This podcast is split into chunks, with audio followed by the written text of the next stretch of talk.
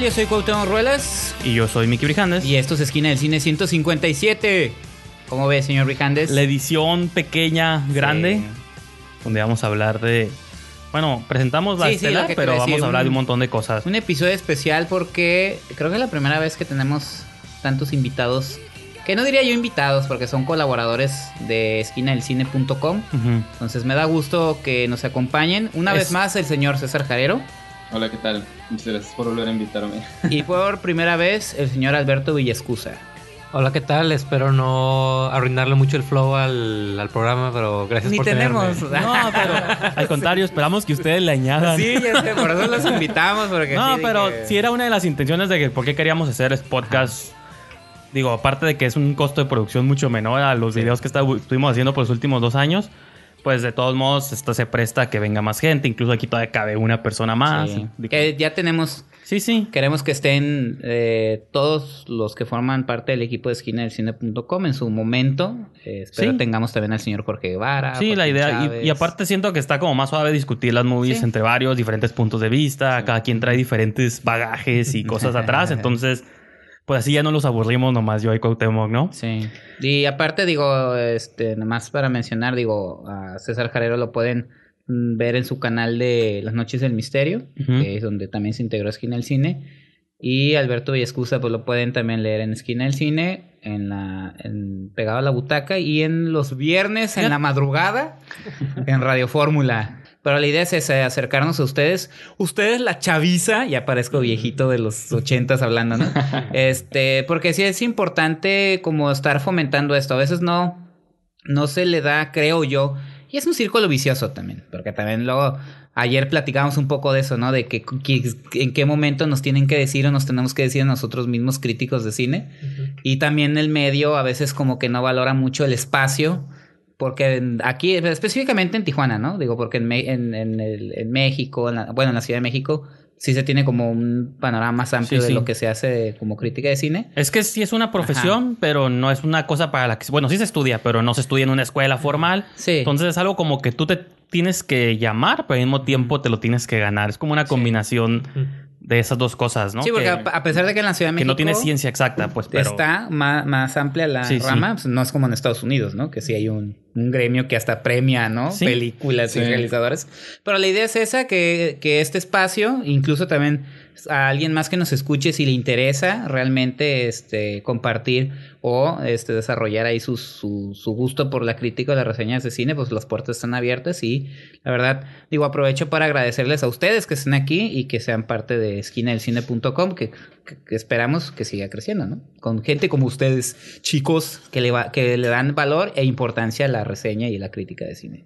Entonces, pues vamos a comenzar con un poco ya el show, con un, un poco de noticias trágicas que nos trae aquí Eh, Cuauhtémoc. Ruelas. Sí, Así que caray. no sé si quieras... Mira, ya hace, días, pero pues nosotros no, pues No hacíamos cuando lo grabamos. Sí, Sí, sí. eh, se murió el actor Agustín Bernal, hombre, que realmente no era su nombre, era, era su seudónimo, él era Romulano Bucio Bucio, un actor de Michoacán que se dio a conocer en las cintas de acción en eh, mediados de los 80s, los 90s, primero como villano, después quiso ser como una especie de Arnold Schwarzenegger del, Pues aquí del en el Región univers- 4. en Universal lo llaman el Rambo mexicano, ¿no? Ajá, Como Rambo, Schwarzenegger, todo eso. Ahora, De hecho, él empezó haciendo nada más. Ah, porque aparte un tipo fortachón y todo eso. Entonces, él empezó en películas con los hermanos Almada, con Sergio Goyri, este, con Miguel Ángel Rodríguez.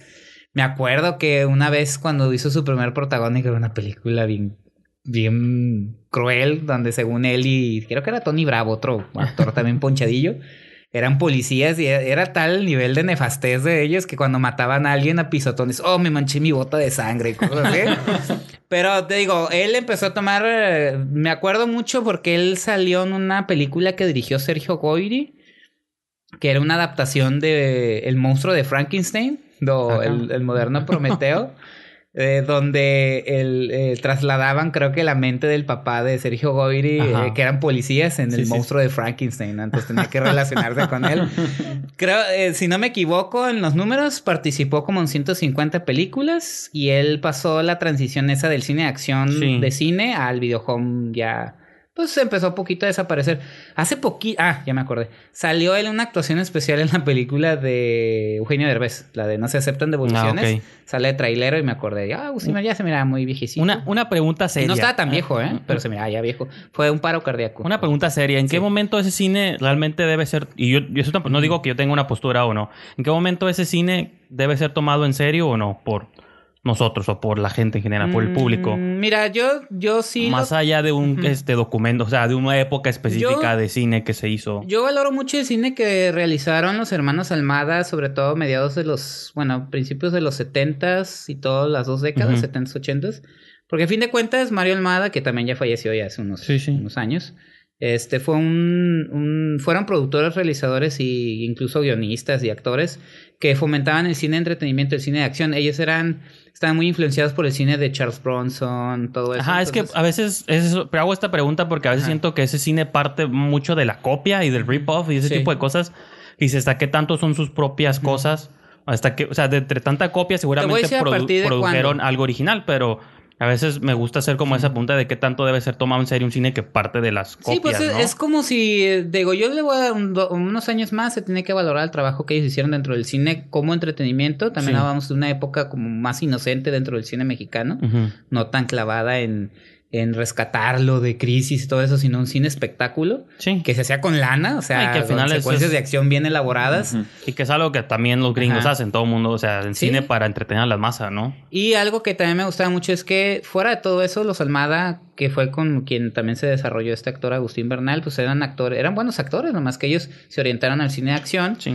un gran estilo, buenos directores, pero como todo en este mundo, el exceso termina arruinando las cosas y el exceso, la, la- muchas cosas, ¿no? La crisis del cine mexicano, que ya no había presupuesto, y el exceso de ya cegarte ante el cine de acción vil, pues también Sí, sí. fue una, una, un declive para, para, el, para ese cine. Tan es así que en México casi no se aborda el cine de acción. En el cine, cine, ¿no? Videohomes, pues ahí están, ¿no? Incluso los productores de aquí de Baja California, ¿no? Que tienen ahí unas películas de acción en Netflix y que las pueden ver. De, Oh, sí. o las de Mazatlán contra Culiacán. Pero me refiero al cine, al, al cine... eh, Es como Batman contra Superman. Sí, ¿no? Dos estados en conflicto. Ok, el Chrysler 2000, ¿no? Cosas así. Entonces, ese cine, pues es cine de videohome. O sea, es Sí, un sí. mercado aparte que no estoy demeritando, pero No, sí yo tampoco, es- pues es ajá, como nuestro que- exploitation, ¿no? Ah, que le llaman, es nuestro...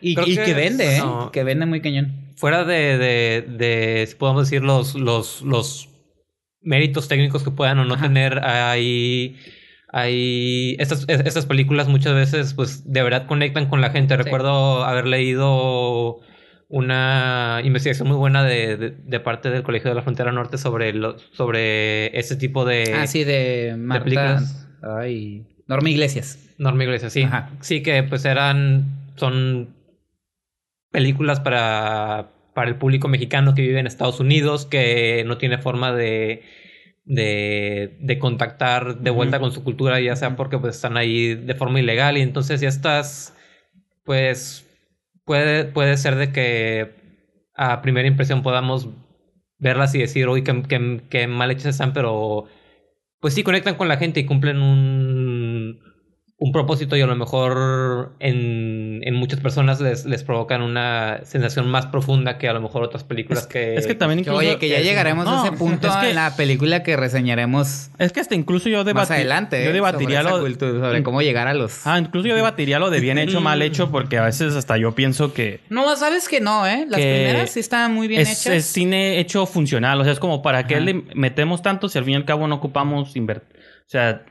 como salga, al fin y al cabo se va a consumir, ¿no? Entonces, mejor es una manera. No, pero pues, había ligeramente- películas muy padres como La banda del carro rojo. No, bueno, cuando, Famosos, cuando están Siete hechas en la película, Mira, cuando, ¿no? cuando estaban hechas en película, tenía Sí. todo ese mérito extra de que está hecha en film y tiene como todos estos problemas atrás. O sea, podría haber problemas atrás de otro modo, pero de- o sea, ya cuando se hizo en video y en VHS y todo, Sí, ya. pues ya salieron a montones, ¿no? Espero nomás el cine mexicano, así como ha retomado la comedia, el, el drama, bueno, el drama siempre, ¿no?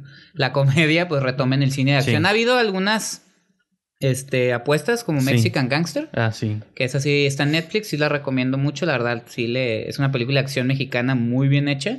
A, a lo mejor un poquito enredada en su, en su historia, pero véanla, este, está, está basada, eh, Juan Manuel Cravioto se llama Mm, el ok. director y Tenoch Huerta es el protagonista. Pero bueno, Eso fue mi nota triste de Sí. Agustín Bernal. En, en más noticias, Darren Aronofsky, mi director favorito Ah. del 2017, con Mother.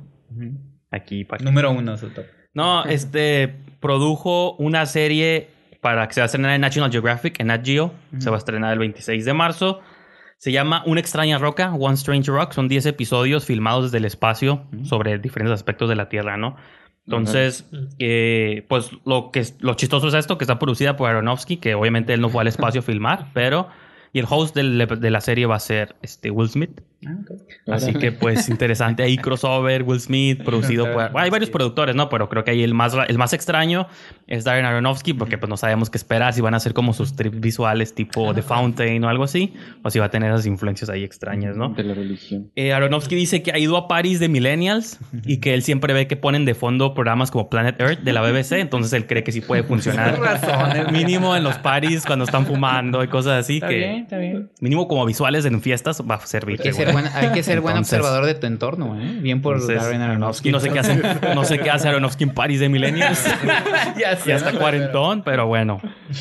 Eh, Creed 2 ya tiene a su hijo de Drago. Ajá. eh, Oh. el boxeador rumano Florian Munteanu Mm. ha sido casteado en la película Creed 2. Que es ¿Quién la va a dirigir, eh? Nomás pregunto. dirige... No va a ser Stallone, ¿verdad? No. Que se había propuesto inicialmente, ¿no? No, es otro director que ahorita no tengo el dato aquí, nomás Ah, tengo lo del cast, pero sí. Este, ya el Kugler nomás queda como productor y Stallone también como productor. Ya Pues sí, vale, da miedo, pero Sí, ya valió. también en la sinopsis, o sea, está raro porque son esta serie de coincidencias. Ahora resulta que sale por ahí el Drago también tiene un hijo justo de la edad de Creed.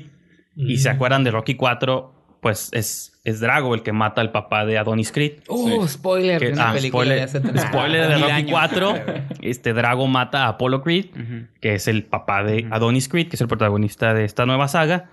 Entonces ahora va, resulta que Drago va a tener un hijo, va a querer pelear Ah, no, con suena Adonis mal, Creed y chale. seguramente pues Creed va a sentir la sed de venganza por la muerte de su Ay, padre. ay, Entonces ya se hizo una telenovelita, Sí. que siempre lo fueron estas movies. No, pero mira, en pero Creed, eran- la, la simple razón de cómo, cómo logró Ryan Coogler, ¿no? Es el director sí, y el guionista. que ahorita hizo cómo logró este, Black darle Panther. sentido a esa historia a través de el personaje de Adonis Creed sin esas coincidencias que estamos hablando Sí, ahorita, sí. sino cómo surgió, quién es, cómo de, de cómo quiso forjar su propia carrera. Allá estas historias de coincidencias forzadas. Es que era un drama, o sea, no la- manches, o sea, la- ustedes se vieron la como anterior, ¿no? La- Lucas, es como la poesía riman. o sea, la, prim- la primera era un drama, así que a lo mejor decías, no tiene sentido contarlo, pero está bien que sea el punto de vista de otro mono que no es Stallone, ¿no? Que no es Rocky. Pero ahora ya lo estás convirtiendo otra vez en la franquicia En eso. chafa, Sí, pues, hablando de B-movies. con, tan, con todo y que yo amé toda la saga de Rocky. No, sí, y- acepto. Y son movies buenas, o sea, yo creo que son No, buenas, o sea, están bien, son de su tiempo, son buenas. Ajá. O sea, ninguna se compara con la 1. ridículamente divertidas. Ninguna se compara con la 1, creo yo, que creo que es la mejor. Sí. Pero sí, pues ya se están yendo otra vez, pues, a No sé cuáles sean sus impresiones. Pues a mí nunca me ha gustado que hagan eso de... de Ay, yo sé de- que a mí nunca me ha gustado Rocky, así en general. Este, ¿puedes retirarte? no, no, nunca me ha gustado eso de querer ah, como revivir ciertas franquicias o películas. Ah, porque es caen en, es- en esto de que ya las fuerzan demasiado para gustarle al público, como en esto de, de, de que quieren hacer otra nueva película y fuerzan demasiado la historia para que funcione. Y no sé, es, es como el, mismo caso que tengo con Star Wars, de las nuevas películas que están sacando. Eh, Digo, Star Wars, aquí no sé. top. No. No, de hecho, la última se noticia, la última noticia Ya es se tocó en su debido momento. y se va a tocar otra vez porque la última noticia es de Star Wars, así que pues, puedes continuar. Bueno, yo, siento en, en lo personal que no, no se debieron haber hecho las nuevas películas. Yo creo que si, si, hubiera, si se hubieran acabado en las seis ya hubiera estado bien. Pero pues quisieron seguir generando dinero, ¿no? Y por eso, no sé, siento Es que... una saga sobre una familia.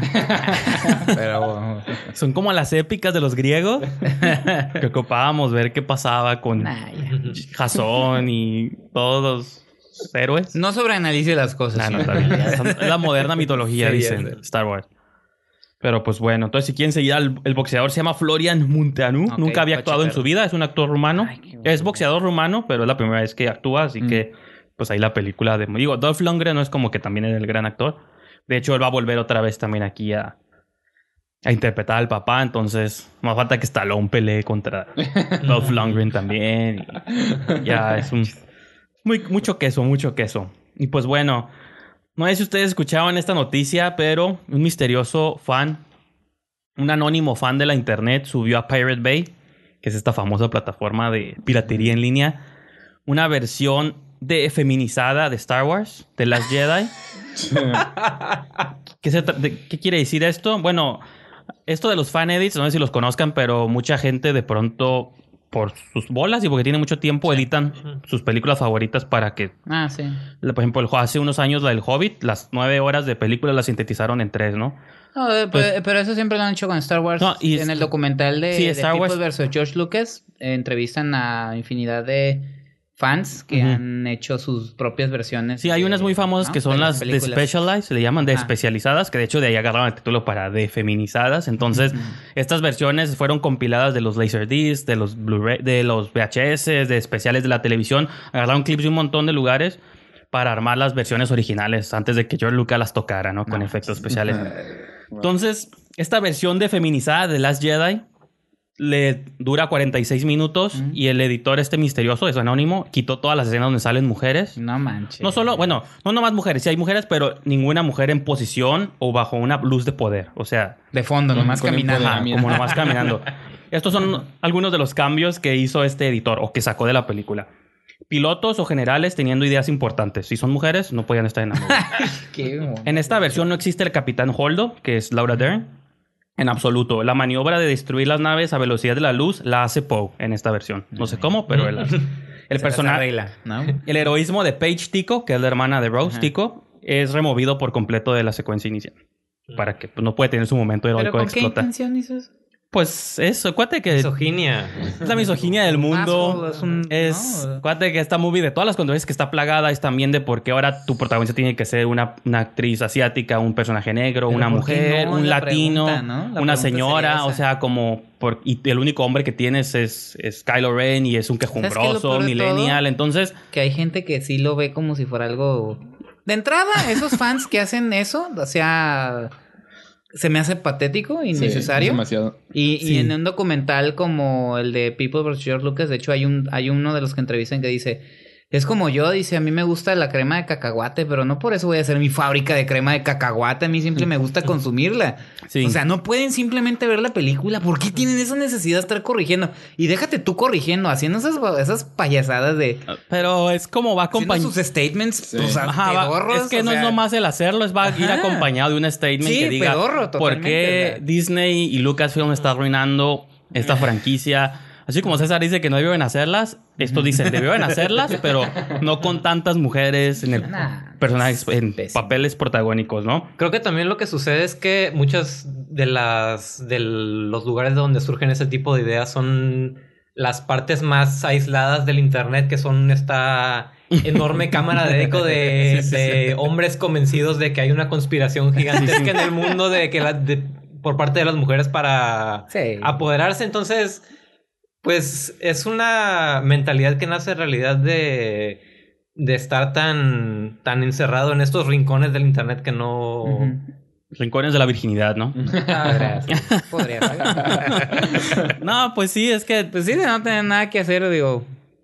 no y, y totalmente, o sea. Y lo extraño, pues, que viene en estos tiempos donde está toda la conversación a todo Sí, lo que da de las jodido. mujeres directoras, Qué los jodido, papeles principales, los este, hombres que abusan de mujeres en Hollywood. Entonces, pues, quería hablar de esta noticia porque creo que Sí. podía dar a discutir como todo esto, que es lo que menciona Alberto. Esos pues, son los de que extremos. Son los extremos de... Ajá.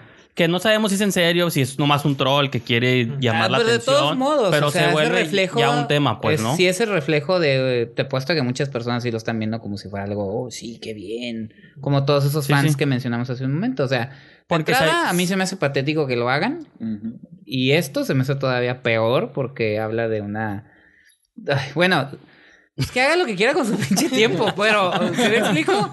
Pero qué, qué, qué triste que, que sea así. O sea, te, te digo, no tienes que estar. Puedes, puedes permitirlo. Estamos en un mundo que la libertad, pues, tiene que ser primordial, pero sí también te puede, puedes estar no de acuerdo, ¿no? O sea, yo no estoy de acuerdo con eso. Y eso es lo que yo. mi- mi- desde mi punto de vista, no nada más es patético, sino totalmente de pues, un- pues, bajo apa- aparte, o sea, como que con qué intención, o sea, Ajá. Pues sí, tomo nos la- Ajá, el mundo o sea, continúa o y sea, no es pues, ni tu movie, o sea, pues haz tú tu película. No, y, y lo más chistoso es que como ni siquiera, o sea, el, el origen, el material de origen por la película ni siquiera existe en Blu-ray ni hay una versión HD, entonces lo hizo Pues, ajá. a través de pedacera, que son como estos que le llaman telesync, no sé si ustedes estén versados en su lenguaje de pirata, pero son estas, estos gente que graba las películas en la sala Ah, y pone ok, la ya, cámara ya, ya, ya. y se alcanzan a ver las cabecitas abajo. Sí, sí, sí. O sea, Es no como manches, o esa sea, todavía piratería peor chafa que ni siquiera es HD, pues, ¿no? Y que el audio no está tan curada, entonces que según ya cuando existe una versión en alta definición, pues ya es posible que haga la edición final, ¿no? Y hay otros cambios ahí, por ejemplo, en esta versión Chewbacca sí se come al pork.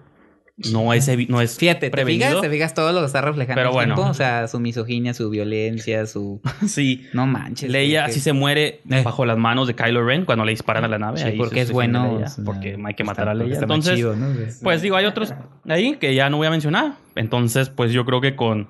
Si quieren ver la versión de feminizada de Star Wars. No, gracias, Jedi, paso. Que dura, cosas 40 y- importantes que hacer. que dura que verla. 46 minutos. Ya, y hasta el mismo autor en la descripción pone que dice, claro, contiene montones de plot holes y errores de continuidad. Los cortes no son tan suaves como deberían ser, especialmente las transiciones, pero por lo menos ya puede ser vista sin sentir náuseas por las decisiones grandes Ay, o no, chicas sí, es- es que cometieron con esta película. Sí, parece, Entonces, un, su- parece el un statement supremacista. de un- Sí. Parece de- el statement de un supremacista en su compu tragando chetos. Pues, hoy- Espero que no pase de eso. Ustedes no vieron In the Fate, pero sí, Ah, sí. me remite cosas que se Ok. en esa movie. Entonces, pues ahí está. No, hombre. Ahí están las noticias del día. Entonces, pasamos a las recomendaciones de Netflix o DVD o en ¿Quién quiere cines que hayan jóvenes? visto. Si ustedes os échense un volado. lanzar una moneda al aire. Ah, pues, a ver, yo empiezo. Que comience César. Eh, yo acabo, que- acabo de terminar de ver una serie en Netflix que se llama Shot in the Dark. Ujú. Es- ¿Serie? Ajá, es una serie, de- es una serie documental. Ah, tal vez si vieron la película de Nightcrawler, donde es, Ujú. eh, Sí, sí, sí. por Jake, eh, este, ¿cómo se llama? Jake Gyllenhaal. Ajá. De Dan Gilroy, la película. Ajá, es- trata, es la, exactamente la misma temática, es sobre estos sujetos que salen en la noche a documentar accidentes, incendios, choques, explosiones, asaltos, todo eso. Y ellos son los primeros en documentarlo y venderlo a otras televisoras. Eh, entonces, eh, a mí lo que me gustó mucho de esta serie, pues es que es documental y todo el tiempo estás al lado de estos sujetos que están como obsesionados de, ta- de tal manera de que pasen como accidentes porque eso les beneficia, es básicamente de eso viven. Y pues de trata. Deshumanizados hasta en cierto modo. ¿no? Ajá. Sí, ahí, ahí toca cuestiones morales que están muy interesantes sobre hasta qué punto está bien hacer ese, ese, ese trabajo y, o sea, cómo los ve la gente. Y, no sé, a mí se me, se me hace muy interesante, se me hizo muy interesante todo la- lo que toca esa serie. Y pues es documental, que, que es también algo que, que me llamó mucho la Si atención. te gustan mucho los documentales, ¿verdad? Porque siento que siempre Sí, sí. sí te escucho hablando de gusta. O sea, documentales. son estas series documentales como de Toys with Made Us, la, que son como por capítulos. Ajá. Porque es que últimamente Netflix se ha dedicado como a hacer Pues ese el tipo de, de, seriales el, de- el documentales. famoso fue el de Murders, ¿no? ¿Cómo se llama? No, ah, bueno. Ay, es no que también el otro sobre la Segunda Guerra Mundial que narra Guillermo del Toro. Ah, pues ah, es lo más reciente. Es el que yo digo salió que hace como dos años, ¿no? Ujú. Que ay, no me acuerdo el nombre, algo de Murder. Making a Murder. Making a llama. Murder, Making a ajá. Que sí lo vi. Sí está, sí está ¿Cuántos capítulos son Sí de está la intenso. serie? Creo que solamente son siete, ocho capítulos. No, pues sí son... Está bien. Son algo. Sí. Pues a mí sí me interesa porque la verdad sí, la de Están muy Nightcrawler intensos. Sí te deja... Pues es una... Es una es ficcionalizado, ¿no? O sea, una realidad a, a través de los ojos de Dan Gilroy, su historia y de Jake Gyllenhaal. Pero sí voy a anotarlo en mi lista. Yeah. Ese. Señor Villescusa. Uy, pues ahorita no, no se me ocurre algo que he visto recientemente en, en, en Netflix, pero... no necesariamente en Netflix, en cine también sí cine viste algo. sí. No, pues quiero, quiero comentar dos, dos películas que, vi, que vi recientemente, un- una en Netflix y otra en, en Filmin Latino, que es esta plataforma Ah. de streaming de... Eh, sí, es cierto, del- casi no lo hemos del- mencionado aquí. es- Del, del IMCINE, creo que Ujú. está... Bueno, la, la que vi en Netflix es, es, es la de Drunken Master, la, una de las primeras películas que hizo... sí, Jackie Chan. Jackie Chan en su, Maestro. en su época de, de Hong Kong todavía lo ves, lo ves jovencito, muy... Muy y- modosito él. Y no, creo que la, la película es genial porque se nota sobre todo como más que su destreza en las artes marciales es más su, su don como comediante físico. Es- Tienes secuencias que, que te imaginarías ver en una película de Buster Keaton a lo mejor que... Siempre fue una de sus referencias, Sí. ¿no? Principales. Sí, que están súper cuidada la coreografía, siempre en planos abiertos para que veas qué pasa. Y bueno, la, la historia, obviamente, pues no es la gran cosa, cuenta de, de, este joven medio responsable que, que tiene que, que es puesto por su padre a, a entrenar con, con un maestro que le enseña las, las, las, las bases del, de las artes marciales, pero del estilo de... Como borracho. borracho. y sí, hay momentos muy, muy divertidos. La historia es básicamente una excusa para unir las muchas secuencias de acción, pero digo, ¿quién se puede quejar cuando las escenas de acción son tan, tan bien hechas, tan geniales, tan divertidas, tan emocionantes? Y la segunda película que quisiera comentar, que está en, en Film Latino, de hecho, está gratis. Puedes, te puedes, creo que nada más registrándote, no tienes que, que, que hacer un pago de, Sí. de suscripción o de renta. Es la de. La de Matiné, de Jaime Humberto, Mm. Jaime Humberto Hermosillo, una película mexicana por ahí de los 80, me parece. Héctor Bonilla es uno de los actores, ¿no? Ah, creo que sí, bueno, esta cuenta la, la historia de, de, de dos amigos que, dos amigos niños que, bueno, viajan en un, en una, en un camión de mudanzas para, porque, porque quieren conocer la Ciudad de México. En eso los, los asaltan y ya básicamente la historia es, es como básicamente tienen una, una segunda vida con estos, con estos ladrones, como uno se termina encariñando además con uno de ellos, casi lo ve como figura paterna. Y creo que, aparte de que es de, de, este, de este tipo de películas con esta vibra que se me hace muy interesante, que son películas con personajes que son niños, pero que no son necesariamente para niños, que son un poco más Sí. más maduras, más, un poco más violentas, un poco más melancólicas. Y la verdad, esta película me, me, me encantó, me dejó sentimientos muy, muy complicados, como, como pasaba de, de momentos en los que ves esto- estos niños divertirse, ser niños, y de estos momentos un poco más trágicos, más serios y sobre todo el final opino que la verdad es- es- está genial por cómo resuelve las cuestiones de, de, de la paternidad, de cómo es- se necesita una, una figura paterna de una, de una, de una manera u otra y, que hacemos lo que sea para encontrarla en, en donde podamos. Ujú. Fíjate, esa, ese estilo lo tiene mucho la de Un Mundo Perfecto de Clint Eastwood. ¿No se acuerdan también? Con No, y hoy- Que ese, ese estilo que dice sobre lo de los niños, la figura paterna de un ladrón y que, y que, y que hacen esa como relación y que va, es más ambigua, la convierte más, más Sí. ambigua. Esa película es todo un clásico del cine mexicano. Está en la sección de clásicos, si no me equivoco, Creo del sí. latino. Hay una sección, hacia, bueno, hacia arriba pueden ver y creo que esas películas las puedes ver gratis, ¿no? Sí, hay, hay padre. No, y ahorita- ahorita que habló- y de, otros. Ahorita que hablaba eso de los niños, también me remitió a la que voy a comentar yo más adelante, que es Florida Project, y es una película que Ah, también sí, está contada de punto de vista de niños, pero. No es para niños, ¿no? Es una historia Mm. para adultos. un entonces- comentario nomás del, de Drunken Master, el director Wo Ping Yuen, es, también tiene mucho trabajo de coreografía y se pueden acordar de él por la coreografía de Kill Bill. No, y de El Tigre y el Dragón. Y de Ip Man, de Donnie Yen. Entonces el tipo es... Es- es- ya, está, ya está mayor, pero sí dejó como escuela en Fíjate los que stunts hace- de Hollywood, sobre todo. Hace como unos días estaba viendo un montaje como de 10 minutos. En, alguien hizo en YouTube un montaje como de escenas de Buster Keaton, así, de sus mejores stunts, algo así. Que eran duros, ¿no? Y yo digo, neta, para aún así para el 2018, ver algo que hizo un señor que en los 20 entonces sí está. No, y hay que recordar que Jackie Chan siempre ha estado... Bueno, antes de... Bueno, ahorita ya O sea, creo está- que el clásico es el stunt de un. Bueno, está el de la casa, ¿no? Que le cae encima, pero hay uno donde salta de un tren a otro. O sea, medio Mad Max y digo, wow, Sí. esta madre no. No, y que arriesgan la vida. Digo, Sí, Jackie sí. Chan ha estado en más de una ocasión al Ah, borde sí. de la muerte. Sí. Entonces sí, Ahorita ya no, digo, porque ya Hollywood no lo deja, ya está señor. Pero ¿no? sigue vigente, sí. acaba de estrenar una movie. Es el- los, este, los seguros arruinaron la- las películas de acción de una manera u otra. Exactamente. En Estados Unidos, porque en Tailandia y en lugares bien bizarros, sí, Sí, de hecho, sí. ha De existido. hecho, Jean-Claude Van Damme sigue haciendo películas en Hong Kong y sí, sí se siguen dando sus fregadazos, ¿no? Entonces, Ujú. ahí, ahí, ahí es diferente. En Hollywood sí son más cuidadosos. Como Sí. que- De hecho, Jackie Chan lo llegó a decir en una ocasión cuando empezó Sí. a hacer las de Rush Hour con Chris Tucker, que sí Sí. era pues... Pues sí, lo ves hasta como más lento. Incluso en sus peleas como que, ay, sí, no vaya yo a golpear a alguien aquí o me vayan a golpear a mí, ¿no? Sí, sí. Pero bueno.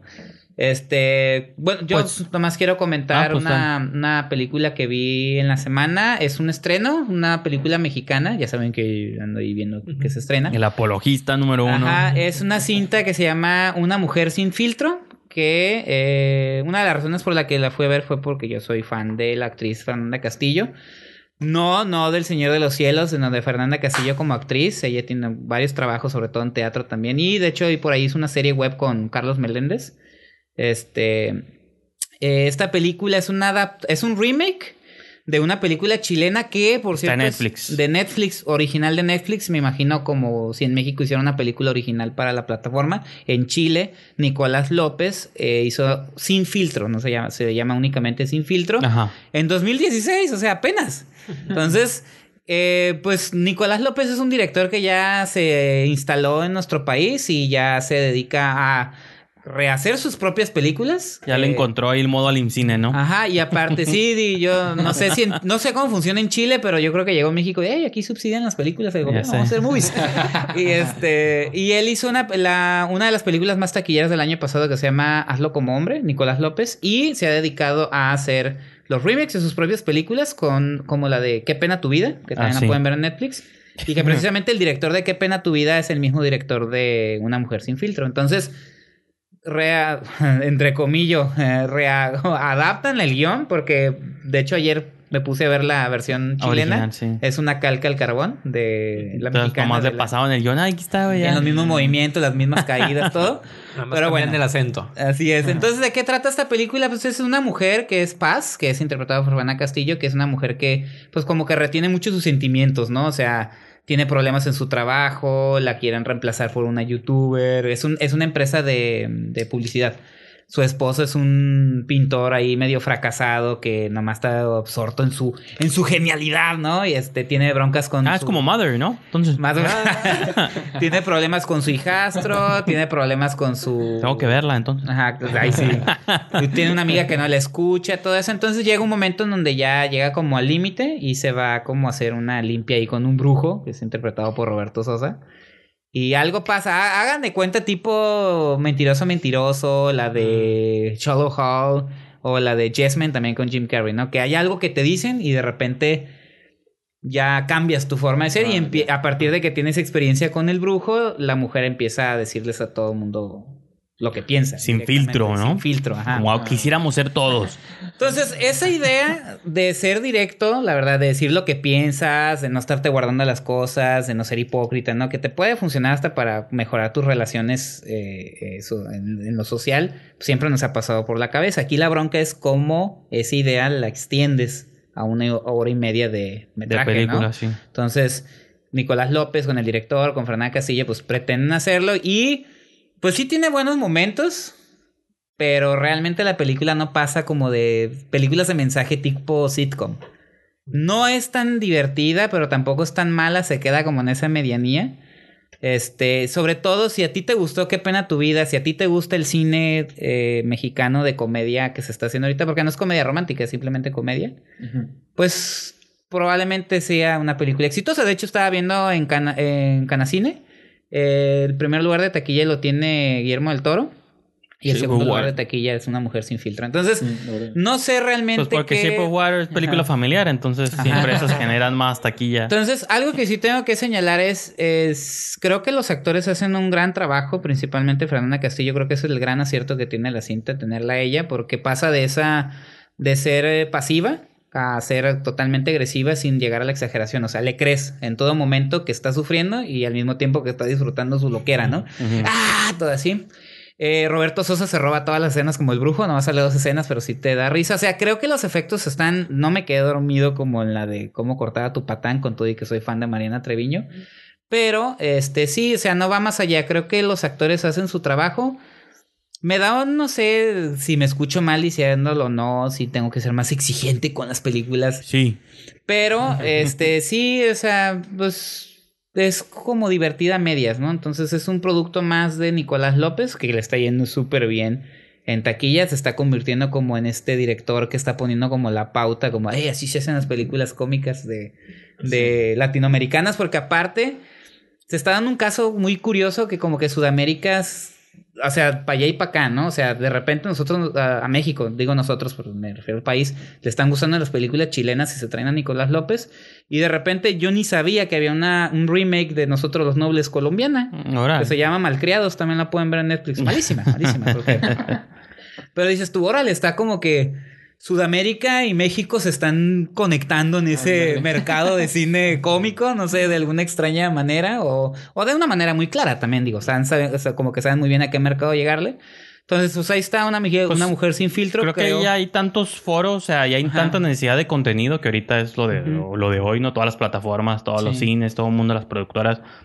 Están buscando contenido que yo creo que a cierto punto es lo más fácil eso de, ah, pues préstame tu movie, tu guion, Sí, sí, sí. te la compro y no importa que haya salido hace dos o tres años. Hay un dato ¿O menos? curioso ahí de Nicolás López que yo no sabía que usted me dijo, ¿no? Que Ah, es una película de género con L.A. Sí, Rock cuando estaba en Estados Chile, Unidos. la Ah, esposa, Chile, la esposa de Hila Roth es este, chilena, Lorenza Iso, que sale en la de Knock Knock, por cierto, con, Con Ana de Armas. Ana de Armas, ajá. que sale en Blade Runner, que voy a hablar más adelante. Pero sí, este, hizo esta película que fue producida por Eli Roth, pero eso sucedía todo un terremoto, un maremoto, era terremoto, maremoto, no me acuerdo, en Chile, ¿no? Entonces está siguiendo como a cuatro jóvenes en sus veintes que fueron a Chile nomás a hacer party y resulta que Pues, pues les tocó la catástrofe, ¿no? Pero pues hay violencia, hay violaciones, y cosas así. No, no está suave. O sea, Pues una típica ah, no película de. Sí, pues sí. como dato, el, el director de Una Mujer Sin Filtro, pues también ha hecho episodios de La Rosa de Guadalupe, pues entonces ya se imaginarán. Ay, entonces quiero verla. No, pero yo sí le doy puntos extras por Fernanda Castillo y sí me gustaría verla en, en proyectos, más proyectos como protagonista, creo que sí. Tiene la, el talento, la presencia, porque a veces puedes tener el talento y no la presencia en, en cámara, pero creo que tiene todo Fernanda Castillo. Soy fan de Fernanda Castillo. Entonces eso solo es lo que vi y ya. Entonces esperas con ansias la de La próxima de Nicolás López. No, no, Nah, no, es la cierto. de- No sé cuál. Lo que más viene. Sencillo es complicarlo todo. Con ¿Ya Dana vi- Paola. ¿Ya vieron el avance? Hijo de Sí, ya lo vi. ¿Qué? Ah, algo que sí tengo que decir. No sé cuál es la obsesión del cine mexicano de comedia e incluso aquellas que no tienen con los emojis y con representar todo como si fuera un WhatsApp, una conversación de WhatsApp. Porque pues Pues es Todos la los cultura de hoy, digo. ¿qué Pero incluso que- lo han hecho con películas que ni lo tienen. Hay una película muy buena de Catalina Aguilar Mastreta el año pasado Ya que se llama se Todos habla. queremos a alguien. Que el avance y el póster te lo llenaban de emojis y la película no trata de eso. Es una tragicomedia súper bien. Pero así la van a querer ver los adolescentes. Y la de una mujer sin filtro, sí, llegan al... Todos los créditos este, son hechos con emojis, No cositas, caritas con... ¿no? Y si ven el póster, pero sí. Yo no sé cuál es la... es onda para atraer a los adolescentes, acuérdate. Probablemente sí, y creo que lo han logrado. Ah, entonces, Estos niños de hoy. Ajá, entonces, esa, chaviza, ¿no? Pues, Entonces, una recomendación para Paul Thomas Anderson, todos los directores que sus movies no las ve la gente, metan emojis. Y aquí en México van a ser éxito. Phantom Thread, pongan el fantasmita y cosas así como emojis, ¿no? Fantasmita y un vestido. Sí, ¿no? Ahí está, ya con ya eso se te llena la sala. Sería la cabose. No, pero bueno, ya eso es lo que... No, pues yo que- nomás quiero mencionar que rewatché el fin de semana Blade Runner 2049. No sé si alguien de ustedes la volvió a ver después del cine. No. No lo subí en Netflix, ¿ah? No, yo la- nomás la vi ¿Tiene una vez en el cine. No, pero ya está en Blu-ray, DVD y todo el rollo. Este.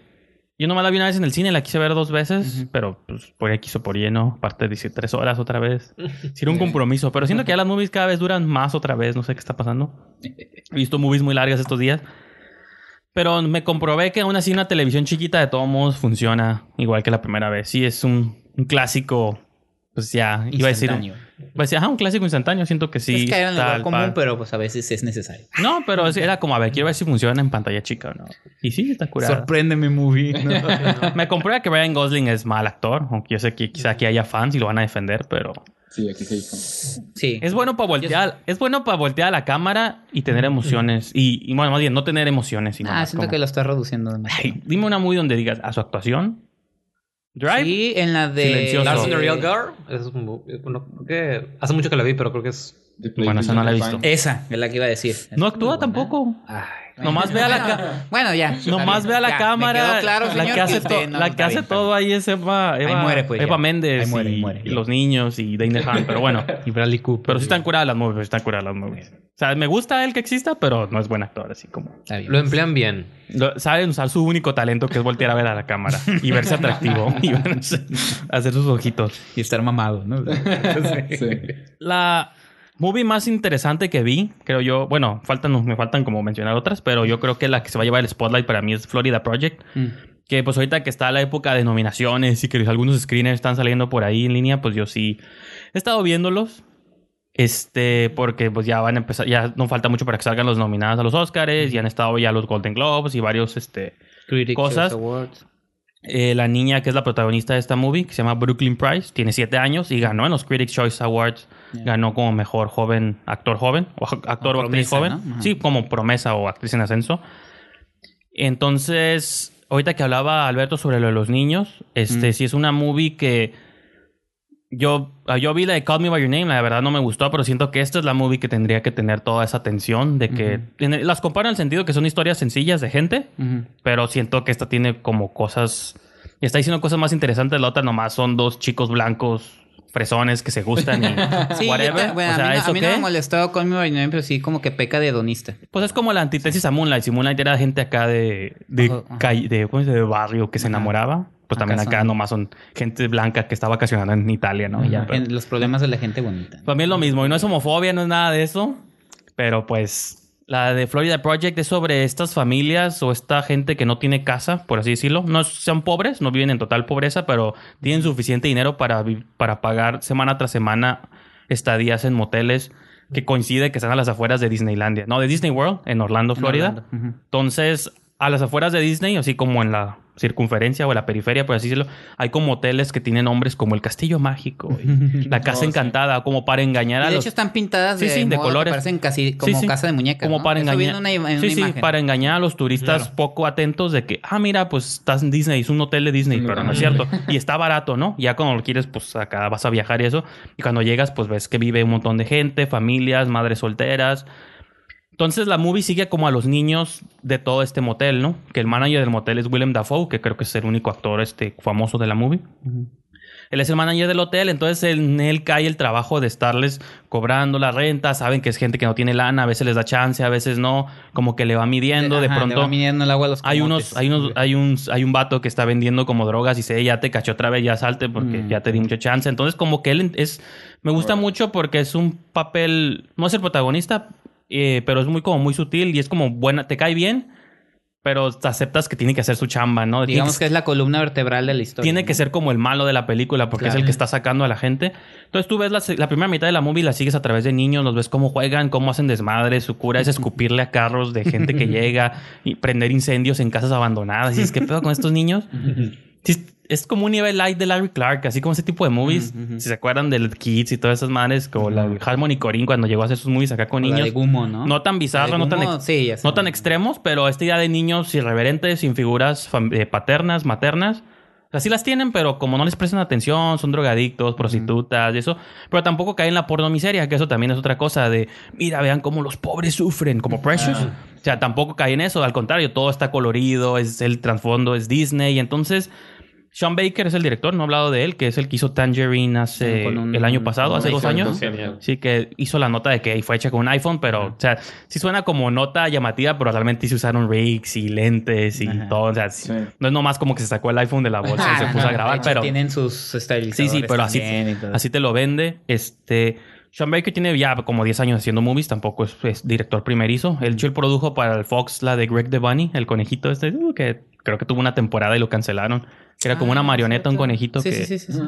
que llegó a salir en Fox. Creo que Órale. tuvo una temporada o dos, no, tal vez. ni la temporada No, pues terminó, no sé. creo que fue algunos episodios. Era una sí. marionetilla y un conejillo. Greg Devani, ah, pues fue el productor, creo que creador. Entonces, pues Florida Project me encanta. Ah, repito, la primera mitad sigues a los niños y luego te enfocas especialmente en una niña que es, este, es es la actriz esta que es Brooklyn, y su mamá, ¿no? Que es una...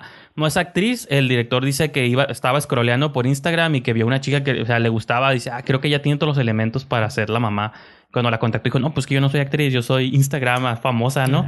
Pero no importa, dijo, tú tienes, y que la, la contactó. De hecho, los niños dice que se la encontró en Target a la niña, dijo, ah, tú me gustas para. Dice, tenía miedo a acercarme con la mamá de como, oye, tu hija me gusta para una, para una película. Dice, pero a veces tienes que superar el miedo y hacer, y pues hacerlo, ¿no?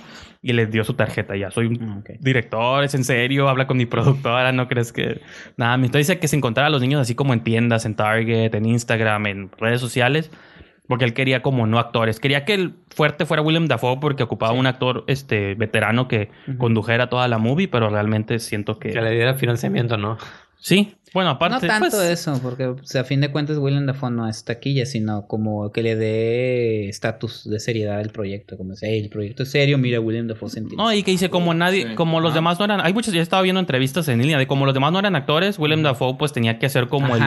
Hasta diagonal coach de actuación, Como pero ajá, y aparte sí, sí. pues él no tampoco iba a ser mamón, era realmente como que él dice sabía que pues estaba liando con no actores, entonces yo tenía como dices está suave porque yo tenía que ponerme ya otra mentalidad a la que no estoy acostumbrado, entonces creo que todo se filtra en la movie, realmente a mí sí me gustó bastante, digo porque no cae así como en porque realmente la niña y su mamá son felices entre comillas, Y cómo batallan, o sea, compran perfumes así súper baratos y los venden afuera de Disney, pues para sacar, aunque sea la lana de la semana, ¿no? Entonces, pero no te lo ponen en una cuestión como miserable, triste. Te Entonces, dije que a mí me recordaba mucho American Honey. American Honey fue. Esa yo no la vi, pasado, fíjate. ¿no? Antepasado. Creo Del que pasado. el- el Sí, pasado, que me Es del año recordaba pasado, mucho. es del sí, del 2007. año pasado, que la pueden ver en Netflix también. Que me, me- o sea, toda esa descripción que me, que me estás dando me recuerda mucho a American Honey, que también habla de esta parte que a lo mejor nosotros que consideramos a Estados Unidos este primer mundo que, que, de, que, pues, que sí, viven sí, todo bien. bien. Pero ves que hay una parte de la sociedad, sobre todo en, eh, como la parte, la- el interior de Estados Unidos, ¿no? La, Sí, sí. la- la- esa que no volteamos a ver, eh, que viven en esas condiciones. No totalmente de, pro- de pobreza, ay, proveza, iba a decir, de Sí, sí, sí. pobreza. Pero por este sí como como viviendo al día, pues. Sí, Eh, en pues es American que- Honey son unos chavos que les dan trabajo volanteando. Sí, sí. Y de eso viven, y tú lo que me estás diciendo. Sí, pues acá familias, es que ¿no? vilmente es eso, la mamá, o sea, la mamá y su hija están viviendo al día. Yo lo he dicho también en, bueno, en programas anteriores de que a mí usualmente las movies como de madres, hijas y eso se me hace muy curada. Entonces, creo que la- en ellas cae la dinámica y aparte la mamá pues debe estar como en sus tempranos 20, realmente Sí, aparte, pues ¿no? no sabe cómo ser mamá, entonces Sí, porque así te caen bien, te caen bien, disfrutas la dinámica, pero pues se toman selfies en bikini las dos, así como "Ah, vamos a tomarnos bikini selfies. Uy, y se- Sí, más que su hija parece y su amiguita, ajá, ¿no? Y es Su- eso, su es eso. como su amiguita y entonces se empieza a meter en problemas luego que no les quiero spoilear, pero sí, sí. hay un punto donde empieza a trascender de ser nomás esta cura y ya se vuelve como en pedos hasta incluso, digamos, legales o cosas así. Entonces, pues digo, si tienen chan- aquí se estrena hasta marzo, entonces realmente Chale, si la pueden ver por otros medios, pues los, se la- los No, pues. exhorto a que lo hagan. bueno, en Cinemex viene anunciada a principios o a mediados de marzo, así sí, que... pero luego pasa esto de que se estrenan en eh, Ciudad de México. Sí, y aparte no llegan en aquí. Tijuana no y, llegan, y ¿no? siendo honestos, pues hizo una movie que tampoco posibilidades comerciales, no Sí. es como que le veo un millón, así que pues digo, si tienen chance de verla por ahí como puedan, yo sí les invito a que vean Florida Project. Y ya estuvo nominado Willem Dafoe y cosas así. Sí, en los Este, Globos y en los Critics. eh, Dicen, dicen que son de los que suenan fuerte, Sí. por lo menos, para estar nominado como mejor actor de sí. reparto en los Pues, Oscars. Digo, Y no- que lo tiene muy bien merecido. Muchos han Ah, alabado la hay un. Q&A que le hacen a- que hacen con la niña de, de la protagonista de ya con eso termino de Florida Project y está el moderador, o sea, va a empezar apenas el Q&A y dice, siento que yo no soy el apropiado para hacer este Q&A. Y se me habían dicho que tú eres muy fan de Star Wars, le dice la ¿A la niña. niña? Y ella, sí. Dice, creo que por aquí tenemos, a ver, ¿quién está ahí? Y sale Daisy Ridley del fondo. Y dice, oh, ella, ella, creo que ella va a ser la moderadora, ella te va a hacer las preguntas. Entonces, el Q&A se lo hace Daisy Ridley a la niña y la niña está como fascinada toda la movie porque la niña como que le corta una pregunta, oye, ¿y cómo es hacer Rey y estar en Star Wars? Entonces está curada porque está muy natural y pues Daisy Ridley también tiene como carisma. Entonces, Sí, sí, sí. si tienen chance, búsquenlo, dura como seis minutos ese Q&A en. YouTube, entonces está... Está muy curada. Florida Project, cinco estrellas y Ok. 10 de 10. Ah, dije que no iba a dar ya Sí, calificaciones, ¿no? sí, tú. ya sé, ya sé. y ahora dije. Voy a continuar con una movie que vi en el cine. Ayer me aventé mi mini festival de cine viendo dos movies. vi la de In the Fate, que es esta película que ganó mejor película extranjera en los Golden Globes y los Critics' Choice como mejor película extranjera. Y que Entonces, dicen que es la que va a ganar el Oscar también. Pues sí, y aproveché que se estrenó aquí como en dos o tres horarios raros ahí en Cinemex y dije, ah, pues vamos a ver si es cierto, güey. Es una Sorpréndeme, movie. No. es una- Yo sí entré así como, "Eh, sorpréndeme, movie. Ajá. Había visto como... Malamente. No había visto ni avances, había visto los clips que ponen en los premios. Ya es que te ponen siempre clips de películas y- Ujú. o previews, no sé qué había visto. Entonces realmente sabía que iba como a una historia de una mamá que pierde a su esposo y su hijo. Realmente no sabía qué esperar. Entonces, pues sí entré casi, casi como, a ver, movie, sorpréndeme, ganaste mejor película. Entonces, sí lo veo, sí lo veo, pero por otro lado, pues también no sentí que fuera una historia que no hubiese visto antes. Es la historia de una mamá, o sea, ajá, empieza la movie donde deja a su niño con- a la- en la oficina de su papá porque ella va a irse a como su hermana, creo. Sí, su hermana o mejor amiga. No, creo que nunca te explican, no se parecen, supongo que son amigas. Van a pasar un, van a irse a un spa simplemente a relajarse. Uh, entonces, pues le deja al niño porque ocupa ir- pasar su tiempo a solas de mamá. Y en ese tiempo, pues, en ese, justo en ese momento, cuando ella se va y, va y regresa, hubo un atentado terrorista cerca de la oficina Ujú. y nomás hubo dos víctimas y coincide que son su esposo y su, y su hijo, ¿no? Entonces ella se empieza a agüitar porque dice, pues de haber sabido, o sea, Mm. ella nomás fue a divertirse, a pasar un ratillo, pues curada en un spa. O sea, y como que empieza ella como mamá a hacer todos estos análisis no lo hubiera dejado porque lo hice. Luego también su esposo, pues obviamente sí, se murió. Y su esposo ya tenía antecedentes de narco. Estuvo un tiempo, como cuatro años en prisión porque había tenido, lo agarraron con posesión de marihuana. Entonces, eh, la investigación la empiezan a hacer como si él fuese el malo, ¿no? De que tiene, ante- tiene pasado, seguramente algún, alguna persona de su pasado criminal quiso matarlo. Todo apunta a que fue un atentado terrorista en Alemania, entonces como su este su esposo era es, tiene tenía como pasados kurdos, era- eh, bueno, así lo especifican en la película. Eh, se empiezan a dar cuenta que todo apunta que fue un ataque de, de racismo, ahí como que fue un grupo nazi, entonces agarran como a los a los este a los perpetradores que son una pareja como de alemanes así con el rostro todo así el clásico ejemplo de una pareja nazi o neonazi. Bueno aquí los llaman nazis no los subtítulos así lo mencionan. No sé si existan o sea como Pues para ellos ahí en su país. siga vigente esto aquí usualmente No, los conocemos sí. como neonazis pero probablemente pues allá digo yo me baso en los subtítulos porque no sé alemán entonces realmente pues ahí decía estos nazis entonces este entonces sí se vuelve más lo que yo siento que no es nada de este mundo es que sigue siendo la historia pues de una mamá que está sufriendo o sea sí está fuerte y Di- Diane Kruger sí está curada su actuación no voy a negarle eso o sea creo que ella es, pues es la que carga la movie es la mamá que pierde a su esposo y a su hijo pero al final pues siento que no pasa de eso y conforme avanza la movie sientes que se va a convertir como en este thriller de venganza.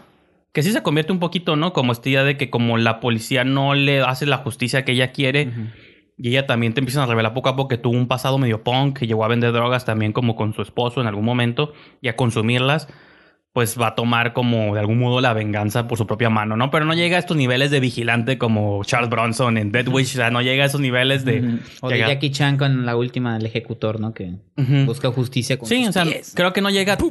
Pero fíjate, bueno, esto va a ser spoiler, pero me vale, porque siento una muy que todos ni van a ver. Este.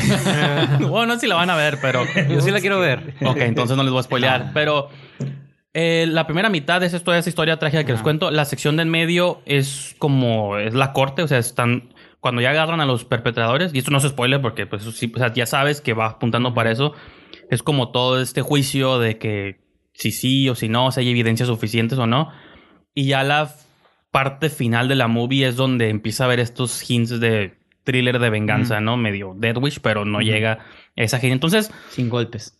No creo que sea la mala movie. Obviamente no he visto las demás, Ujú. las demás nominadas. No sé si De son Square no como las para saber de con, con mande. De Square no lo has visto. No, para compararlas con y si da sí o no, pero pues sí veo cómo es un tema relevante, un tema importante, si habla sobre la discriminación, sobre hacernos ideas sobre la gente sin basar, nomás basarnos en sus apariencias, ya, pues era terrorista, ¿no? Y cosas así. Y pues también, como dices tú, ese pasado raro que se cargan los alemanes, de que quieras que no siempre va a estar Sí. ahí, como esa mancha- oye, dos guerras mundiales los tienen que tener marcados por muchas cosas. Sí, ¿no? sí, como esa mancha en la historia y también como, como que las mismas autoridades tratan de esconderlo, como, ay, esto no, no pasó, no fue así. Entonces, y pues no le queda más que una madre tomar venganza por su propia mano. Entonces, ok, está bien. y pues eso es In the Fate. Y pues ya, nomás, bueno. La que sigue la puedo comentar en la sección denominada recomendación de horror, pero no sé si... bueno, si nadie más quiera comentar algo más antes de pasar a... Yo no. No, ¿Lo siguiente? No, eso ok. es todo. Pues el fin de semana también fue, voy a seguir hablando yo, y que no era otra sección, ¿no? Pero es la, es lo- es la misma dinámica. No, fui a ver la de Inside, hicieron un remake este, norteamericano. Bueno, es producción española, de hecho. El director se llama Miguel Ángel Rivas. Es una producción española, pero tiene actrices norteamericanas. Rachel Nichols, que O sea, remake lo hicieron en España. Es producción española, pero pues supongo que está filmada en Estados Unidos y las actrices son Rachel Nichols y Laura Harring. ¿Se acuerdan de ella? En Mulholland Drive era la, De la hecho, contraparte de si Naomi No me Watts. equivoco, ella es mexicana.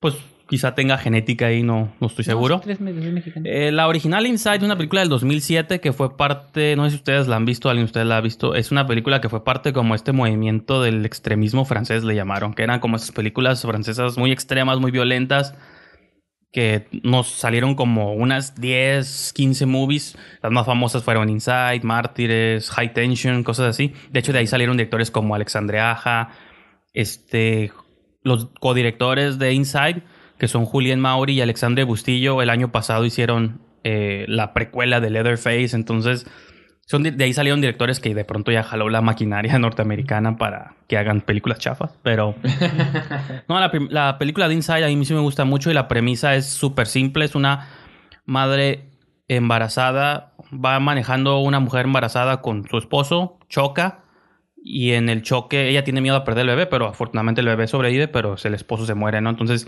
tiene que vivir sola en una casa, en su casa más bien, está cerca como de venderla, abandonarla y justo en el día o de cerca de los días que va a salirse de la casa, este le toca la puerta a una misteriosa mujer que todo el tiempo la está acosando, pues desde fuera de la casa, luego logra meterse a la casa, entonces la movie se convierte en película de invasión y toda la persecución que ocurre dentro de la casa es nomás porque la misteriosa mujer le quiere sacar al bebé de la panza con unas tijeras así Ok. vilmente, ¿no? Entonces, la original, la, la francesa es súper violenta, súper, ya la, la violencia llega a niveles hasta incluso caricaturescos. Pues es esta violencia de que como creo que el referente gringo más claro es como Kill Bill, de que te cortan un miembro, o te- una cortada y salen chorros de sangre. Muy japonés, como ese tipo de cosas. Entonces, este remake, pues es la misma historia, pero obviamente a la americana, ¿no? Entonces, yo no tengo ningún problema con esta movie. Creo que es- me sorprendió incluso. Creo ¿Está que en cines la película? sí, ahorita estaba en Ah. el cine. No se va a durar más de esta semana. Aquí le pusieron Terror en la Oscuridad, la original. Ah, Cuando- oh, sí, Cuando cuál. Inside tiene más sentido. Ajá. Porque en toda la movie es este temor de la mujer de que le saquen el bebé de la panza, ¿no? Entonces, pero de esta manera violenta. Entonces el remake hace como unas cosas, como que sí la hace más light, pues no, ya no. Se dis- repite muchos beats porque empieza a, empieza a ser como hasta una comedia, ¿no? No, Bueno, ustedes sí vieron Black Mirror, el episodio de Cocodrilo, este de, Sí. Sí. de que la asesina esta mata a una persona y luego mata a otra persona para bloquear que se entere la otra Sí. persona, entonces lo mata a otra persona porque se está enterando. Entonces, aquí igual, como que llega un vecino, entonces la asesina, la, la mujer esta misteriosa tiene que matar al vecino. Luego llega la mamá de la embarazada y pues tiene que matar a la mamá también. Luego llega como otra, el- un policía y tiene que matar al policía también. Entonces, como que cada vez que trata de matar a la mujer embarazada o sacarla al bebé más bien, tiene, llega alguien y tiene que matar a esta persona, encargarse de esta persona primero. Entonces, y creo que la primera, la, la francesa sí lo maneja hasta chistoso y esta se lo toma demasiado en serio. Pero al final creo que lo que me gustó de esta movie, a diferencia, por ejemplo, Insidious 4, que la vi la semana pasada y la había comentado, nomás que la eliminé por cuestiones de tiempo, es de que a mí sí me molesta de pronto los jumpscares baratos, como "Wow", un grito y era el gato, Ah, sí. el gato que brinca en la mesa, ¿no? Ajá. O mm, otro ruido, o alguien pasó afuera por la ventana, ¿no? O es el vecino to- tocando O el la aire ventana. acondicionado que no. está fallando, güey. Si esta movie mantiene algo en común con la original es eso de que desde que llega la invasora a la casa ya es una película de invasión y ya sabes cuál es el pedo y cuál es el miedo y qué es lo contra lo que tiene que pelear la, la protagonista. Lo que me gusta mucho, que es es súper simple, pero que ella, la, la mujer embarazada está vestida de blanco y la otra de negro. Mm. Pero, por ejemplo, en la versión francesa sale la actriz Beatriz Dalle, no sé si lo ubiquen, más o menos es una mujer que hizo una película de caníbales muy famosa con Vincent Gallo uh, hace un montón de años. Mm, no. Este, pero tiene como un rostro muy particular, muy malvado. Laura Harring creo que no, no la arma, o sea, creo que no le creo la- que sea tan mala. Sí, es actriz mexicana de Los Mochis, Sinaloa. Ah, Órale, pues no parece. Sí. Como Louis C.K., que es mexicano, según, pero. Ajá. Ah, tiene. No, no, no. De hecho, hay un crítico de cine que es primo de él. Mary Pues mientras no se saque también ahí. No, no, no. miembros- miembros como- Pero Este, sí es actriz mexicana, pero su carrera la ha hecho en Estados Unidos. A los 10 años se fue a Texas y ahí pues ha hecho películas. Y por ejemplo, creo que también algo que hace muy bien es como lo mismo que hace el original, de que a veces también, digo, no sé si estoy así leyendo lo demás, a veces me gusta leer las movies más de lo que debería, pero de que te pueden dar a entender que es algo similar a Mother, ya le he citado como 10 veces. Mm. No, ese como la madre está embarazada. No, no, como mujer sin filtro, Sí. ¿no? Mother. No, en el sentido de que como la madre está embarazada, o sea, la señora está embarazada, puede ser un- una cosa de Sí. que realmente no hay invasora en la casa. Nomás es su Todo preocupación. está en su por- imaginación. Ajá. Y creo que la original maneja muy sutil eso de que puede que todo esté en la mente de la protagonista. En este remake ya hábilmente sí nos damos cuenta que no es cierto, pero creo que sí te arruina como cosas, pero en general yo sí le, yo sí, la iba a- ya le iba a dar estrellas, pero yo sí la considero 10 de 10, no, no, 10 no. de 10. No, no, no 10 de 10, Cinco pero estrellas. iba a decir como que sí está está bien, o sea, Ah. Si quieren ir con su pareja a ver una película, ¡uh! que los haga brincar y retorcerse un poquillo Es lo mismo en la que sala. diciendo una mujer sin filtro. Y No, por eso, con el terror. No, no, pero yo para que vean esta y no vean Insidious 4. Que Insidious 4 sí fue un total cochinero y decepción. Todas las personas que la defiendan no merecen nada de mi respeto. Porque la... Está bien. Entonces, pues esa es mi recomendación No de la he visto, así. Inside de Miguel Ángel Rivas del 2017. Pero vean mejor, nada, vean, mi recomendación es la original. Ok. Inside. Pues las dos, ¿no? Sí, vean las dos. Primero la original y luego... Siempre es bueno porque así te das Sí, una idea de qué es lo que están... Sí. eh, pues, digo, yo no había visto la de Sin Filtro y ya terminé viéndola y dije, bueno... Sentí que estaba viendo la misma película, pero sin. Fernanda Castillo, que fue la razón por la que la vi, entonces la No, quité. y yo, fíjate que ayer La quité como la mitad porque es lo mismo, o sea, exactamente lo mismo. yo entonces- tengo Inside en DVD, entonces ayer llegando yo me empecé a ver la otra y dije, Ah, pues, y me pasó eso de que "Ja, no me acordaba qué curada estaba la primera, ya me agüité más por la No, Me- yo, yo vi la mexicana y cuando vi la chilena dije, o sea que no hay, no, o sea, da igual. Pues No, modos es una película de 2016, como para qué la, O sea, a mí sí me había gustado la la produces tan rápido. a mí sí me había gustado la versión nueva, pero volví a ver la original y dije, "No, ya hizo que me gustara menos." Sí. Dije, "No, ya vi las fallitas ahí. Ya vi las costuras."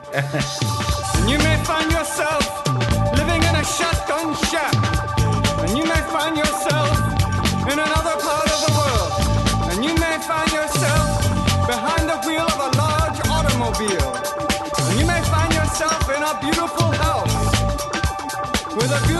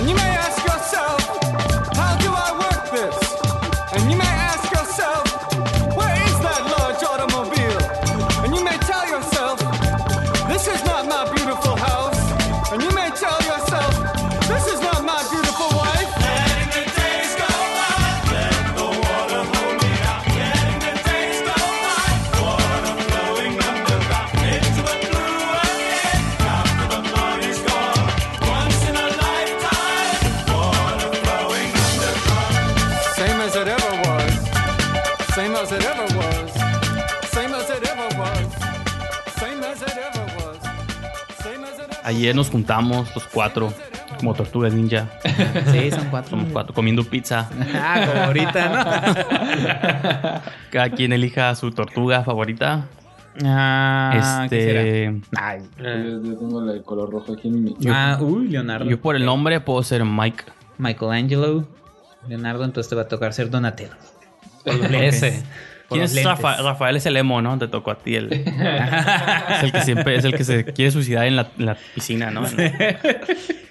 Pero bueno, que esta semana nos invitaron lo Corina de ahí de Paramount para ver la película. o El título original es Downsizing, pero aquí le pusieron Pequeña Gran Vida. Es una película que se estrenó, si no me equivoco, en como noviembre, ¿no? En Estados Unidos. Es la última propuesta de Alexander Payne, que es un director que ha traído muy buenas películas como About Schmidt, como ¿cuál fue? Election, Election, sí, cierto. Con... Citizen Root, The Descendants. Nebraska, que también es, que estuvo nominada al Oscar y que lo han nominado él eh, también a- al Oscar creo que por Sideways, también con este Paul Giamatti. Este, entonces, esa era como la, la- la nueva propuesta que traía Alexander Payne. Se había visto ya en varios festivales en México el año pasado, en Morelia, en Los Cabos. Que pues es esta historia que habla de un futuro indeterminado, ¿no? O sea, es un futuro indeterminado en, la, en, en- en la Tierra, donde experimentos en Noruega logran que los seres humanos sean reducidos a 12 centímetros, exactamente. Sí. Con la intención de que este, estemos, eh, porque estamos aniquilando el mundo, ¿no? Entonces, si somos pequeñitos, eh, pro- producimos menos basura, consumimos menos energía. Hasta sacan la bolsa, ¿no? En cuatro años. En cuatro años, 39 personas y sacan media bolsa negra de Que yo todavía digo, con que sean chiquitos, la gente es bien puerca. Entonces, Déjate tú, porque pues tenemos que hacer popó. entonces por eso. Entonces, yo sí creo que esa bolsa era mentira. Entonces, eh, esa, es la, esa es la- bolsas. esa es la primicia de esto como mundo, eh, como vivir una utopía donde los seres humanos están en esos pequeños munditos y ahí vemos el personaje de Matt Damon que es Paul, que es un hombre sencillo que eh, decide eh, tomar esta decisión y eso lo, lo hace que su, el rumbo de su vida tenga cambios drásticos. ¿no? Entonces, es un norteamericano común, común, ¿no? ajá, Sí, sí. de Omaha. Entonces, trabajadora, ¿no? Sí, entonces, esa es la pequeña sinopsis. Yo os invito a eh, el señor Jarero y al señor Villescusa para que hagan, nos den sus opiniones. Ahora sí que échense otra vez la moneda. Moneda al aire. ¿Quién empieza? Yo, yo ya hablé Pues mucho, ahora- así que. Ahora tú, Alberto. Ahora ahí Ajá, empiezo. ok. No, la- a mí la verdad la película me gustó mucho. Estaba, quedé placenteramente sorprendido porque, pues sí me emocionaba mucho la idea de una, de una nueva película de Alexander Payne, pero ya creo que fue recibida de forma muy tibia por los, por los, Por por, la crítica, por el público y ya como que, como que, como que murió un poco mi interés. Aparte Matt Damon tiene, pues, ha estado teniendo como que una un, un año muy como Muy raro, ¿no? Ajá, porque an- anteriormente pues estuvo en Hey, The Martian es buena. No, Suburbicon. Te refieres a Suburbicon, ¿no? Ajá, Ah, a, sí. a Suburbicon, que también fue una película como que de muy, muy alto perfil que, que no, que no pegó para nada. ¿verdad? Ya sé. Pero, no, yo viendo la, la película, creo que primero que nada hace un muy buen trabajo de situarte en este mundo, en este mundo de, de cómo se van dando estos, estos, este gran descubrimiento científico que promete cambiar totalmente la, la humanidad y cómo poco a poco se va colando en la, en la, en la cultura, que cómo afecta de forma política, cómo pues mm, lo hace y lo hace para abordar muchos temas de la actualidad, como por ejemplo menciona en un, en un momento que los, los, israelí, los israelíes usan la, la tecnología para encoger a los palestinos, es como que un poco de, O para tráfico de personas, ¿no? También, que lo hacen chiquitos Ajá. para... Ajá. Y los transportan en cajas de televisiones. ¿no? Pero creo que lo que lo- a lo que finalmente conecta más fue que es una es una metáfora sobre sobre cómo sobre pues el el jubilarse como pues si tienes esta esta es- esta pareja que son Matt Damon y Kristen Wiig que, que después de de años de trabajar apenas les alcanza para para para vivir sus últimos años dignamente y esto les da la oportunidad de, de aprovechar, de que les rinda más el dinero, pero también creo que el núcleo de la película se encuentra en, en, en, bueno, qué es lo que realmente quieres hacer ahora que ya no tienes que trabajar. Sí, Ajá. cierto. Y no sé, yo en lo personal me conecto mucho con ella porque porque mi, Porque mi- soy hedonista. No, Sí, no es no, de hecho, porque mi es- es- estaba comentando esto, de hecho, con mi papá, que él- a él le quedan un par de años para también para jubilarse, y estaba hablando de él precisamente sobre eso, de que, bueno, quieres hacer algo, algo productivo, quieres, quieres dedicarte a ti mismo, a hacer algo. Hacer fiestas, ¿no? Ajá. Con drogas y todo. Sí, sí. pues es, es que es otra etapa en tu vida, ¿no? O sea, Ajá, es como. Y también me llamó. hacer fiestas. No, pues como el personaje de Christoph Watts, esos paris salvajes, güey. Sí. Yo quisiera ir a uno de esos, güey.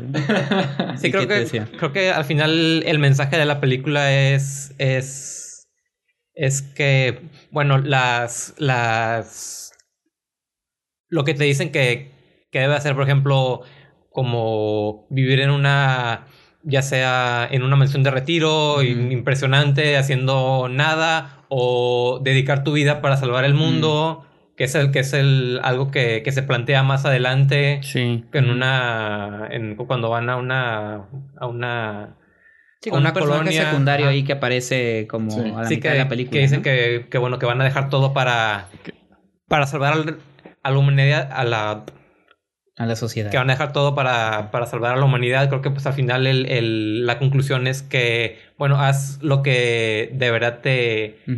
Lo que quieras. te llene y creo que la llene. película llega muy bien a, a- a esa, a esa conclusión.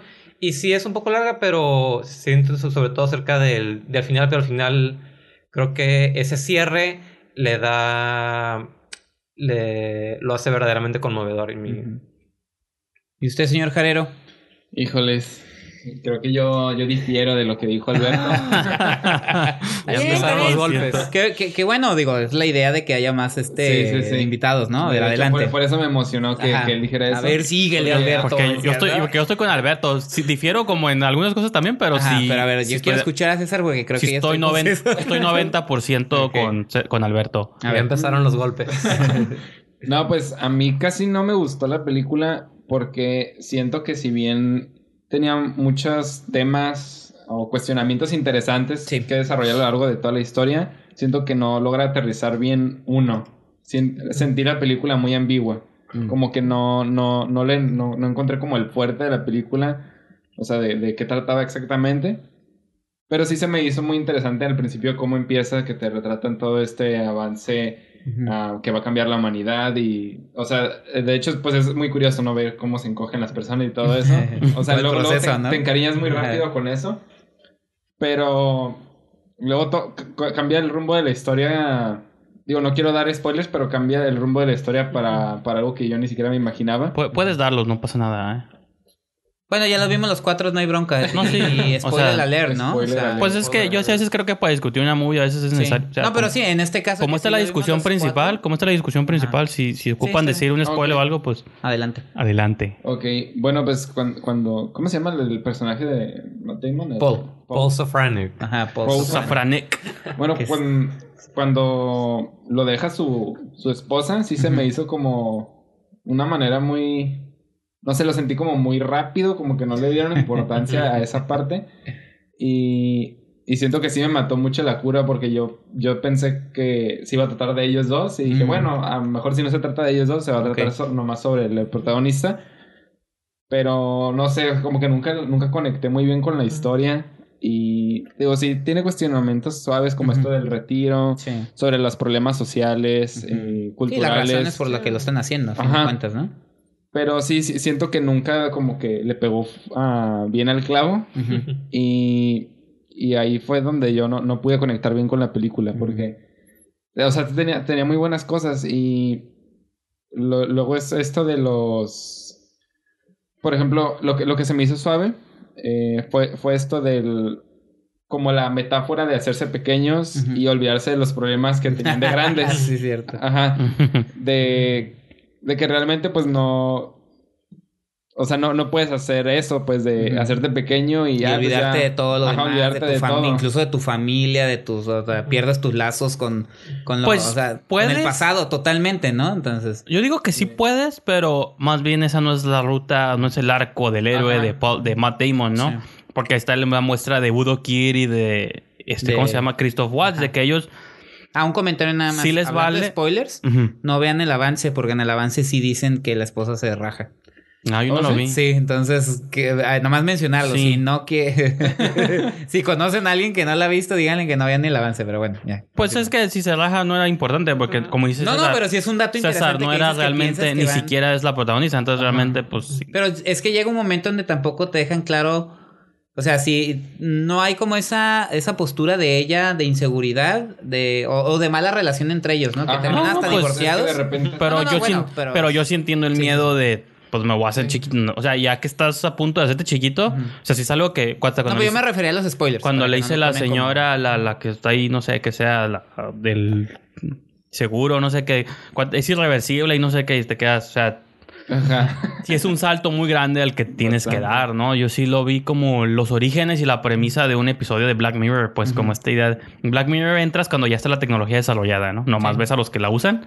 Acá es como empieza todo y, Empieza todo. y la mitad de la movie es cuando ya existe eso y personajes cómo lidian con estas cosas, ¿no? Sí. Pero pues no sé si algo más que vais a decir. Ah, nomás, eh, nomás ya para, para terminar, es, es- se me hizo interesante como esta metáfora de, de cómo te haces pequeño y dejas todo atrás y luego cómo se vuelve a repetir ya al, casi al final cuando est- están en esa comunidad que está preparándose para el fin del mundo. Otra vez hacer lo mismo. Ajá, y, y van a hacer lo mismo, pues ya están pequeños y Sí. van a olvidar a, a los demás para salvar, pues. Y entonces vuelven a caer en lo mismo de no Ajá. enfrentar los problemas, Sí. no querer solucionarlos. de- en, ve- en vez de solucionarlos, escapan. Pues. Ujú.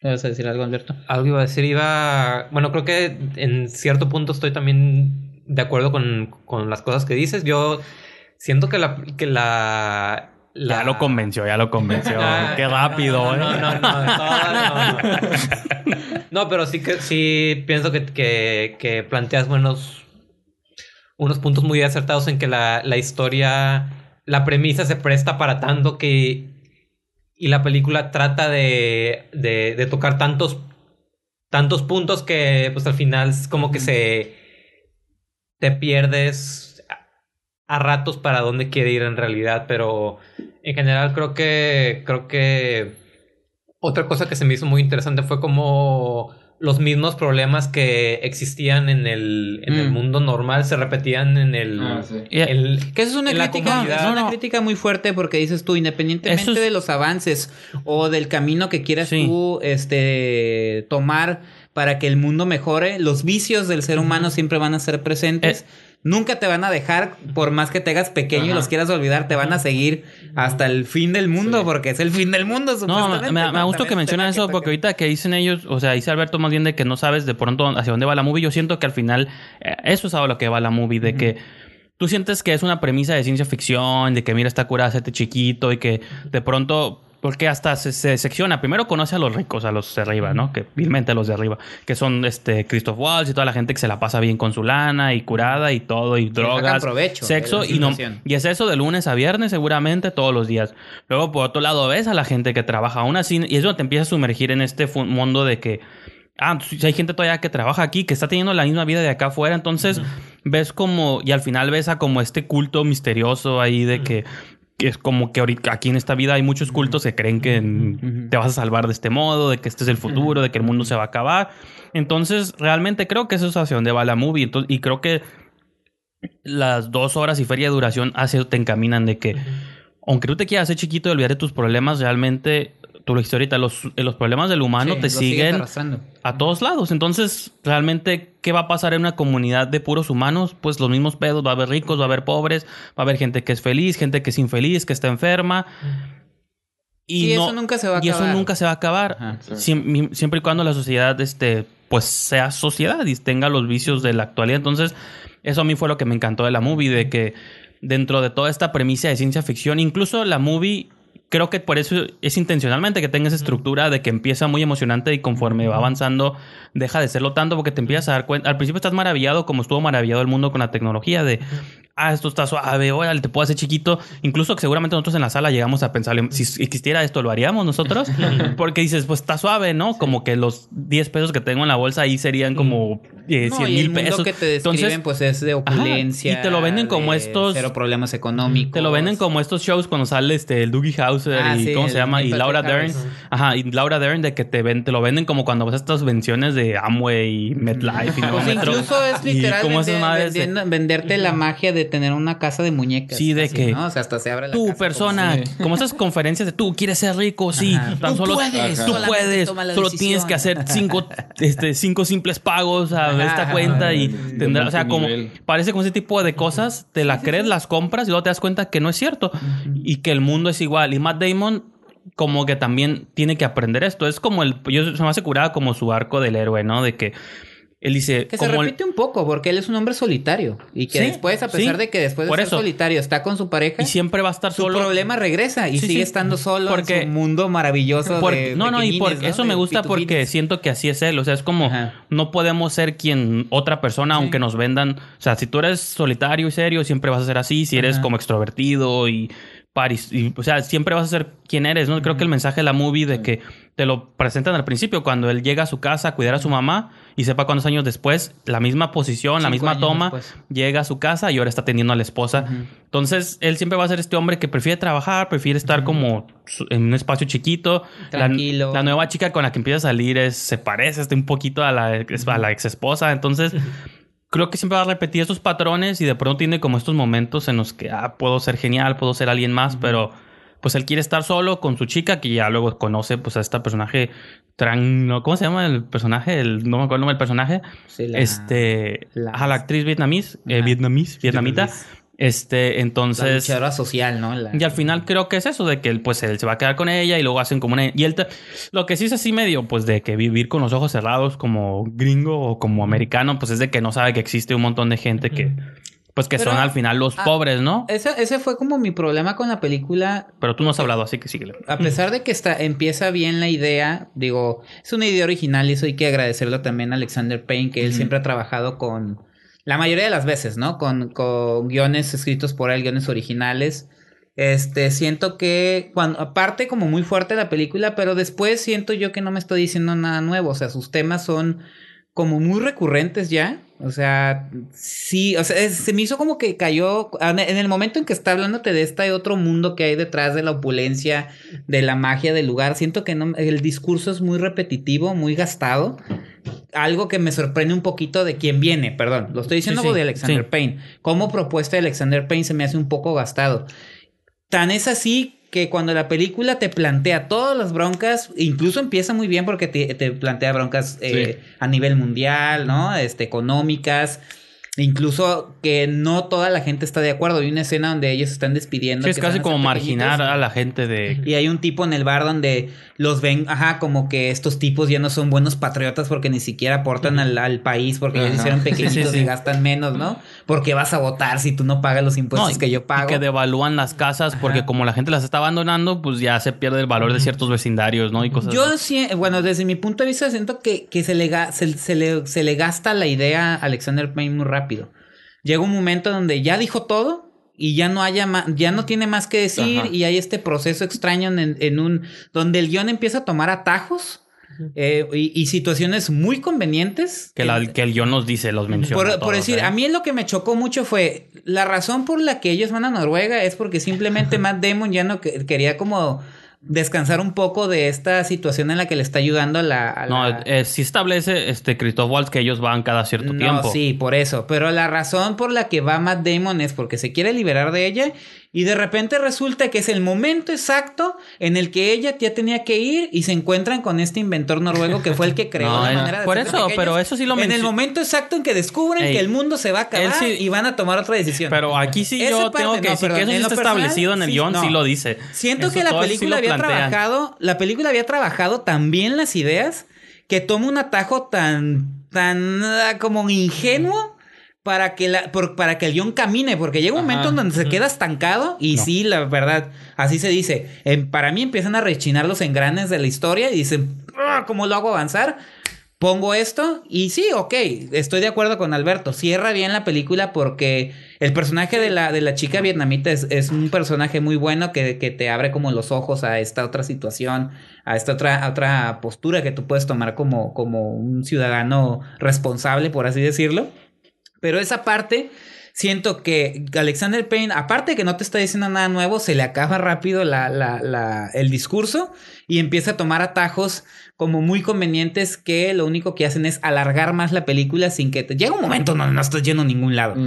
Y cuando ya de repente, pum, punto A, están todos, eh, llegaron el momento exacto donde todos iban a despedir, donde iban a ver incluso hasta la última puesta de sol. Creo que es una manera un poquillo tramposa de Alexander Payne de llegar al punto para terminar su película, no tanto para concretar la idea, porque la idea queda no, muy clara la- desde el principio.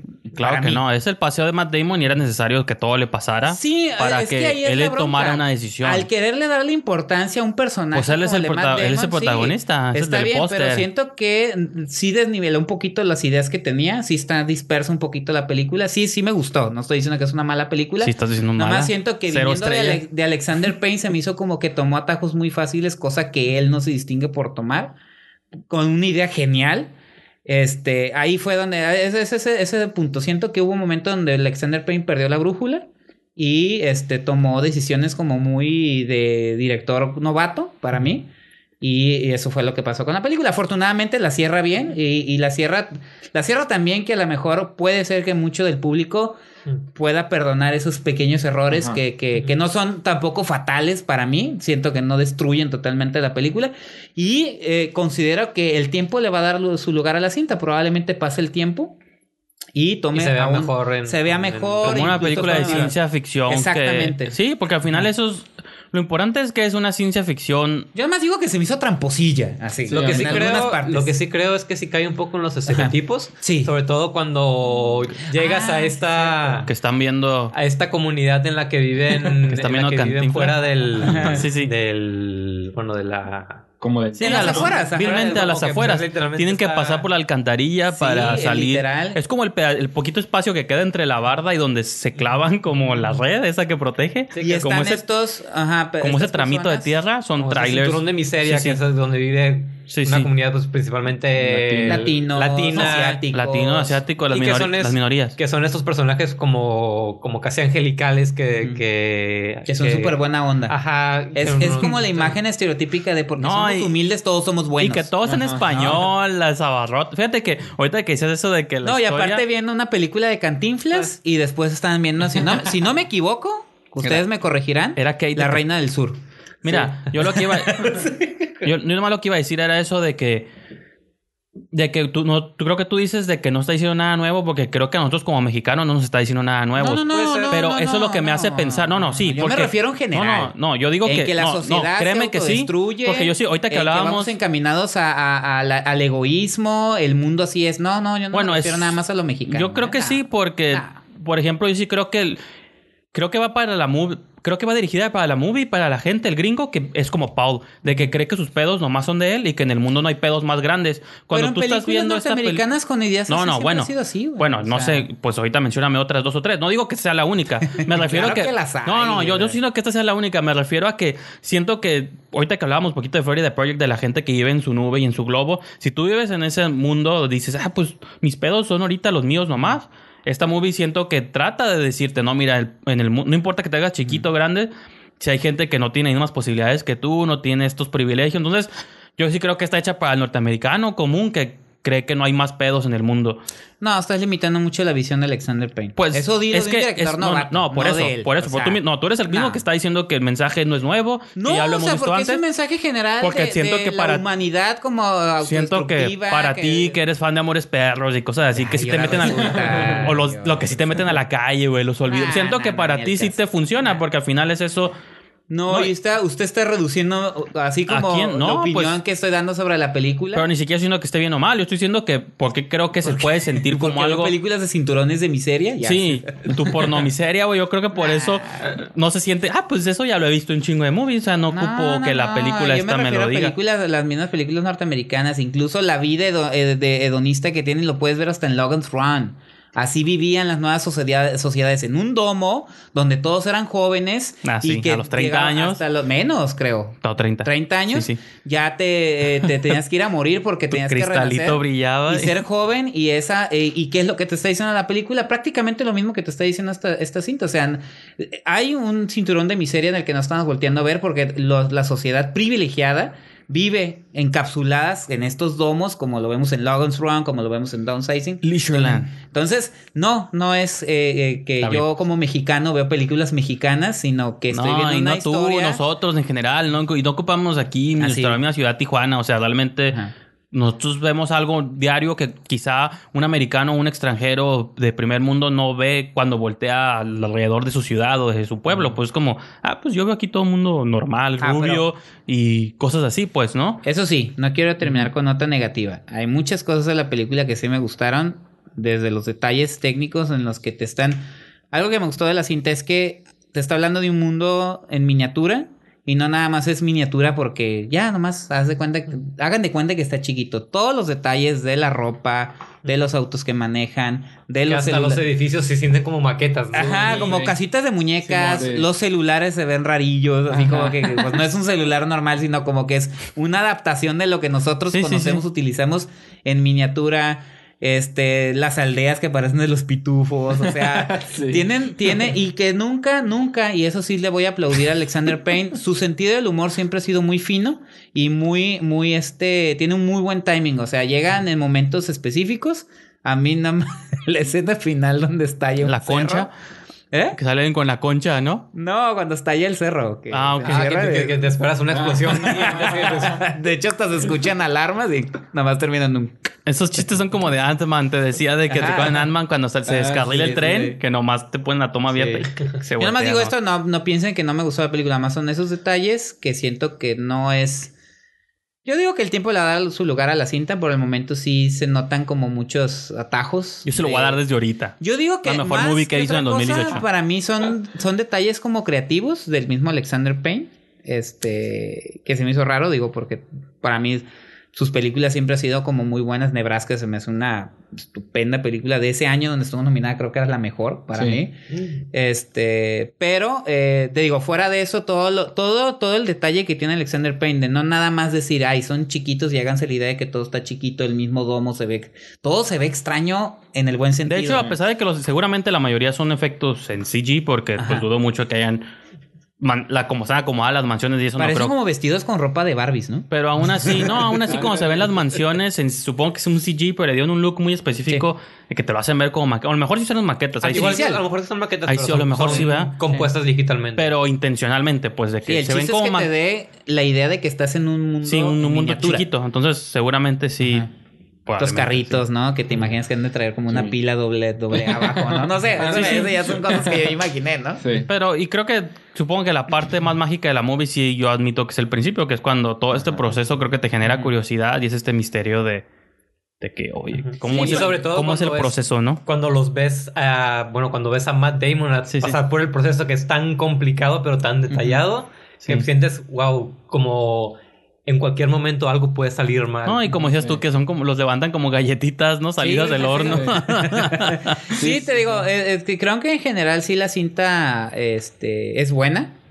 Muy bien, me gusto ya con eso. Este, nada más es, Estoy feliz. es eso, esos son esos detalles que eh, siento que concentró muchas, muchas, muchas, muchas cosas al principio en la parte media de la película que pareciera que después se le fue de las manos. O sea, se le fue de las manos como, ay, ¿qué más digo? Ya dije esto. Sí, yo, yo, Sí. yo y me quedó bien chin. Haciendo. Yo, yo la verdad creo que Difiero, pero los sí. primeros 30 minutos sí me quedé, wow, esta es Sí. una esta es una obra maestra, la verdad, porque es- está muy bien construida Sí. y Empezó muy bien. pero pues ya más adelante nunca para mí nunca nunca fue mala, pero creo que si no nunca supera eso primera creo que media hora de la Ajá. Ajá. O sea, mala no es. O sea, eso es- Yo sí es creo que es realidad. intencional, o como le dije hace rato, que no supere, porque siento que te tiene ¿Tú que crees? llevar hacia abajo la Pero movie. te digo, a lo mejor el tiempo desde lo, la va acomodando. desde lo Ajá. literal hasta lo simbólico, de que empiezas, pues es que tienes que creer que todo está suave y a la media hora pues vas al mismo cochinero que estaba allá atrás, porque no me quedé mejor afuera con mi esposa? O sea, realmente no hubo diferencia, ¿no? Que no, también se me hace muy padre. Pero como está esta- haciendo él la diferencia. Este dándole- trabajo de Matt Damon del hombre común, ¿no? Sí. O sea, que sí le queda. A mí sí me ha parecido muy buen actor, fíjate. Pues de, sí. las, de esta dupla Ben Affleck, que es pésimo actor, creo que Matt Damon siempre. Este, Ha estado me, re- por- me retiro, no puedo. Así como ustedes se ofendieron cuando dije que, Siento que, Ryan Matt Damon Gosling. de esta escuela que fue él, empezó como finales de los 80s, 90 ¿no? Sí, Esos Good Will Hunting, ¿no? actores, Que esos son esos jóvenes movies. Que no sé, como que el- tomaron la, la, eh, es como una versión de lo que fue Tom Hanks en sus comedias del hombre común, pero este como un plan serio indie de la escuela Gus Van Sant, todos esos güeyes. Creo que lo hace, sí se, sí se la compras, pues. Creo Sí. que es un, es un, es un buen actor. Yo creo que, bueno, en, en esta ocasión a, a mí creo que es de mis actuaciones menos, menos favoritas de él. Creo que Ah, ya se le notan mucho los vicios. Creo que bueno, sí es cierto. es un, es, es un poco ya repetitivo. sabes que es, que es Matt Damon, ya ubicas qué gestos hacen otras películas que... Hasta Sí. incluso movimientos de mano para Ajá. señalar cosas, ¿no? O sea, son cosas, pero, pero se me hace que, que, que va acorde con este personaje que él de repente, bueno, Suburbicon también hace como una especie de hombre común de los 50 en los suburbios norteamericanos, ¿no? Eh, la película es un poco más diferente, creo que Ajá. el personaje... la- Más macabro, ¿no? Sí, es mucho más macabro, Más mucho menos logrado, pero... Oh, entonces es un mal año para Matt Damon, según Alberto, ¿eh? Pues no sé, no sé que hay algo más que quisiesen añadir. Ya, ya. No, pues Ya están todos bien. Yo igual que, que Cuau, eh, y no, no me gustaron mucho como estos atajos que toma el director. Sí, sí. O, o como una, no sé, como una manera muy simple tal vez como de simpatizar con la audiencia en, en esto de, de la chica que es vietnamís, eh, su, su estereotipo, ¿no? De su forma de hablar, que la ponen desde híjole, el sí. principio. Se llama Nok. Lan Tran. La personaje El se llama. personaje. El personaje. Y la actriz se llama Hong Chao. Hong Chao. Pero, creo que Pero, hey, también es- la- Siento que sí un momento en que está exagerado el personaje, pero siento que la actriz, el encanto que tiene la actriz, digo, nunca, no sé No, si la haya visto en otras Yo no he visto entrevistas con ella ni nada. No sé si realmente habla así o no. Entonces, realmente, si eso. Al decir que Digo, está. pero como actriz tú puedes modular. Al decir que está exagerado algo es tratar de decir que alguien no sea como es. No, pero un actor- sabemos. Y tú como director modulas lo que tú quieres del director. Ah, pues sí. si Alexander. Payne quería demostrar eso, o sea, tan marcado. Ya estás como el que editó fan- Star Wars de las Jedi. No puede haber una mujer que no sea blanca como interés Ah, amoroso no, de Matt Damon. ay, no escuchas. ¿Por qué?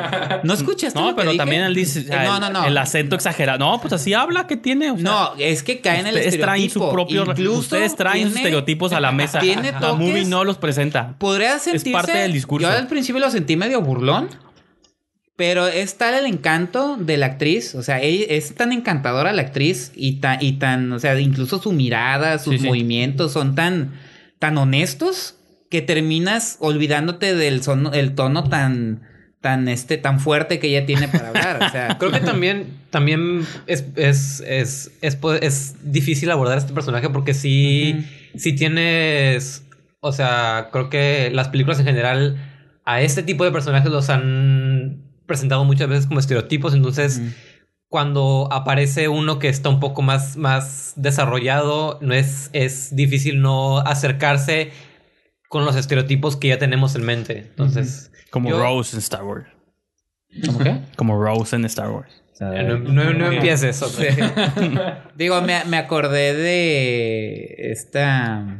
Ay, ¿de qué, qué iba a decir? Uf, se me fue el. Pues no sé, pero son demasiado haters ustedes. Yo le doy 100 de 100 a esta película. Ah, no, entonces vamos con las No, no, calificaciones. no. Bien. Vamos O sea, a usted, lo, usted lo pidió. No, pero sí creo que es la mejor movie que he visto este 2018. Pero pues va empezando más Por eso, pues, adelante. no Oye, importa, no importa. Tenemos dos semanas No, de enero ya. o sea, eso- y luego O sea- dice que el que hace statements eh, ridículos y exagerados soy yo. ¿Por qué ridículos? pues bueno, Shape of Water, pero, son dos como la vimos el año pasado, Shape of Water no cuenta. Si no yo fuera- le pido, yo le sugiero. está bien, no importa. Le, sugiero, le, le doy una. He visto suficientes movies. que se- no, sí, ya. Ya no quiero volver a ver cine. Vi todo. No. El cine está hecho para que Darren Aronofsky haga sus películas. ¿o qué dijiste? Y ahí dije, no voy a ver aquí Black Panther, no voy a verla. No, está bien, es su decisión. No voy a ver Infinity War. Aquí cada quien hace lo que le da su re- La única de super, no voy a ver Deadpool. La única de superhéroes que voy a ver es Aquaman. Y ya. Ok. Me, agrada porque es de James Wan. Me Nada más por eso. ¿No? Porque Pero es DC la mejor compañía de cómics diagonal cine en la historia. Bueno, eh, nomás comentarles, eh, la película Downsizing se estrena el fin de semana, es el... ¿Qué día es? Vamos a 16, 18, 19. Ahorita les digo. Sí, viernes 19. Viernes 19 de enero, digo, digo la fecha y el día exacto porque pues a lo mejor sale antes o después el... Sí, sí, el programa. Pero cuando Ojalá salga, salga. Yo, mi, si, va a estar en si cartelera. me pongo las pilas, el show va a salir el mismo día que se estrena la movie. Entonces está esa película, vienen otros estrenos, pero ese es el, digamos, eh, el estreno fuerte de la semana. Para nosotros, porque en Estados Unidos pues ya fue, ya sucedió, se vio en festivales. Ya tuvo su, su, su, su momento. tuvo su momento, entonces ya este tómenlo en consideración. Y- Las películas que también tú mencionaste, supongo que van a estar todavía en, cal- en cartelera. Pues ojalá. Si no Pues la de están- terror sí, sí duran. Y una mujer sin filtro supongo que sí, porque se está convirtiendo en el eh, que fue algo muy arriesgado lo que hicieron estrenar con la de Guillermo del Toro Sí. y les funcionó. Entonces ahí va a estar en. No, y mencionar que la próxima semana, si todo sale bien, vamos a comentar Ah, tres billboards afuera de Ebbing, Missouri, que creo que todos nosotros las vamos a ver un poquillo antes que todos ustedes. Pero pues es de las que suenan más fuerte, la que ha estado ganando todos los premios, así que pues y la que se, se enfila como la ya sé. gran la- ganadora. Le va a ganar a Shape of Water. Pero Shape of Water se va a llevar como mejor director. ¿Y con eso? Si, Ya le, con eso. Ya con si- eso. si le da miedo a la academia premiar un cine de género, van a premiar tres Billboards. Con, con premiar al director de una No. película de, de fantasía, ya. Ah, bueno, y también tenemos muy, que... ya es muy común que dividan el premio de, Ajá, de director de y- mejor director y, Sí, y película. sí. Lo comentamos, sí, ¿no? sí. Fue como cuando Cuarón, o sea, Cuarón Ajá. ganó mejor director, pero la película que fue Y- 12 años. Ajá. Pues, luego Iñárritu y... ¿Qué otra? Él ganó por Birdman, pero la mejor película Spotlight. y- Spotlight. Spotlight. Spotlight, ajá. Oye, por cierto, de hecho creo que ya la siguiente semana anuncian también los nominados, Ah, sí, ¿verdad? cierto. Yo creo que... tal Pues lo retomamos. Sí, sí, digo, están invitados obviamente ustedes también. Sí. Para, este, si salen las nominaciones, pues comentamos la movie también. Hacemos Para ahí que tiren su hate. algunas predicciones. hacemos unas predicciones ahí Una quiniela, una apuesta, ¿no? Ay, ya Pues sí. vino, vino, pinche problema, ¿no? De apostador. ¿Una No, no, apuesta, no? sí. ¿Qué? ¿O Lady? Bird en todo. y... ¿Qué, que les da miedo? ¿Les ¿qué? da miedo qué? Lady Bird en, en- en No, todo. mira, los Oscar... Por lo menos nominada. lo- la podemos preparar con tiempo. O sea, realmente están las nominaciones, las podemos comentar, pero los Oscars son hasta finales de febrero. Entonces, Ujú. en las siguientes semanas Sí, sí, sí. podemos darnos, para que no aborazarnos a... Ujú. Porque igual hay movies que a lo mejor tampoco hemos visto todos. Entonces, Eso sí es cierto. Eso es lo único malo, pero pues digo, sí si no les da miedo ahí recurrir a los rincones oscuros de la dark web, pues ahí están, ahí están muchas de las movies que están Pues sí, nominadas. como tarea, ¿no? Sí. Yo digo, y al final yo digo, es culpa, yo así me lavo las manos, es culpa a las distribuidoras que no traen las movies a tiempo. Y Porque pues, nosotros, a- a- a- incluso, y creo que todos lo hemos hecho en esta mesa, hemos, nos hemos ido a Estados Unidos a ver las películas. que yo pretendo irme este fin de semana esfuerzo, a ver Phantom Thread de Paul Thomas Ah, sí, Anderson, sí. así que Quiero. Que así por ahí dicen si que de tienen- diseño, ¿no? Y si tienen visa, pues vámonos todos. Que va a estar nominada en diseño y pelucas. Entonces, Pues ganó, ganó que Ajá, no me acuerdo, en los critics creo, pero bueno. le ganó a la Bella y la Bestia. Pues ya con eso terminamos el show del día. Con eso terminamos el show de hoy. Este, no queda más que pues arrojen aquí sus credenciales donde pueden encontrar, que creo que ya lo dijeron al principio, pero repítanlo. Sí. Ajá. Ah, ¿Dónde pueden Nunca encontrarlos? está de más. O sea, si no somos nosotros, no es nadie. Sí, claro. Pues a mí me pueden encontrar en Facebook y en YouTube como arroba las noches de misterio. Ahí fácilmente desaparezco. Y a mí en WordPress y en Facebook como Pegado a la Butaca. También, pues, eh, como dije, los, los viernes en la, en, en la madrugada eh, por, por Radio sí. Fórmula y pueden encontrarme comentando brevemente sobre las... También sobre estrenos recientes. Y pues todo. No, ustedes no tienen Twitter, les invito a que saquen. El jarero sí tiene, pero, pero ya no lo lo abandonó. usan. O sea, Sí. los invito a que saquen un Twitter y lo usen, porque nosotros lo usamos bastante. Y Alberto tenía, incluso una vez me comentó un tweet que era Y lo a la butaca, ¿no? Y lo y lo borró. eliminó. A ver. No, Sí, ya. unos personales de ustedes como Juan Pérez y ya. Pero bueno, pues mi... No, pues eh, ya Yo saben. me alejo de ese, de ese, Ah, de ese sitio tan odioso. ¿De Twitter? Twitter. Ah, está curada. Y Facebook, donde están todas las tías y todos los tags, Sí, bro. los No, tags de fotos que no te interesan. Yo, Instagram, yo prefiero estar en Instagram. me Mejor que estén las sillas de que estén los, los, los supremacistas blancos y todo así. Madre que está en... Bueno, cada quien, yo prefiero pasar ahí, ahí. Yo a mí sí me gusta. En Instagram, yo soy Instagram también. No, a mí me, me Me gusta, gusta más ver. Twitter. Te- me gusta más Twitter y me- y tengo más respuesta en Facebook. Pero bueno, en Facebook nos pueden encontrar en Esquina del Cine. Sí. Y ahí en Esquina del Cine, que es la página también de este programa y de la revista, pueden, eh, y digo, promoción esquinadelcine.com, donde pueden ver también las reseñas de César Jarero, de Alberto Villescusa, de Jorge Guevara, de Joaquín Chávez y del señor Brijanes cuando se dignen escribir algo y también algunas mías. Sí. Y este en Twitter es arroba esquina del cine y nada más, señor Brijanes. Pues también pueden seguir en Twitter en el rincón ese de, del odio. Por eso yo creo que yo traigo esas noticias de, de Star Wars. Lo que no saben es que yo hice esa edición, ¿cierto? este. En arroba Brijandes.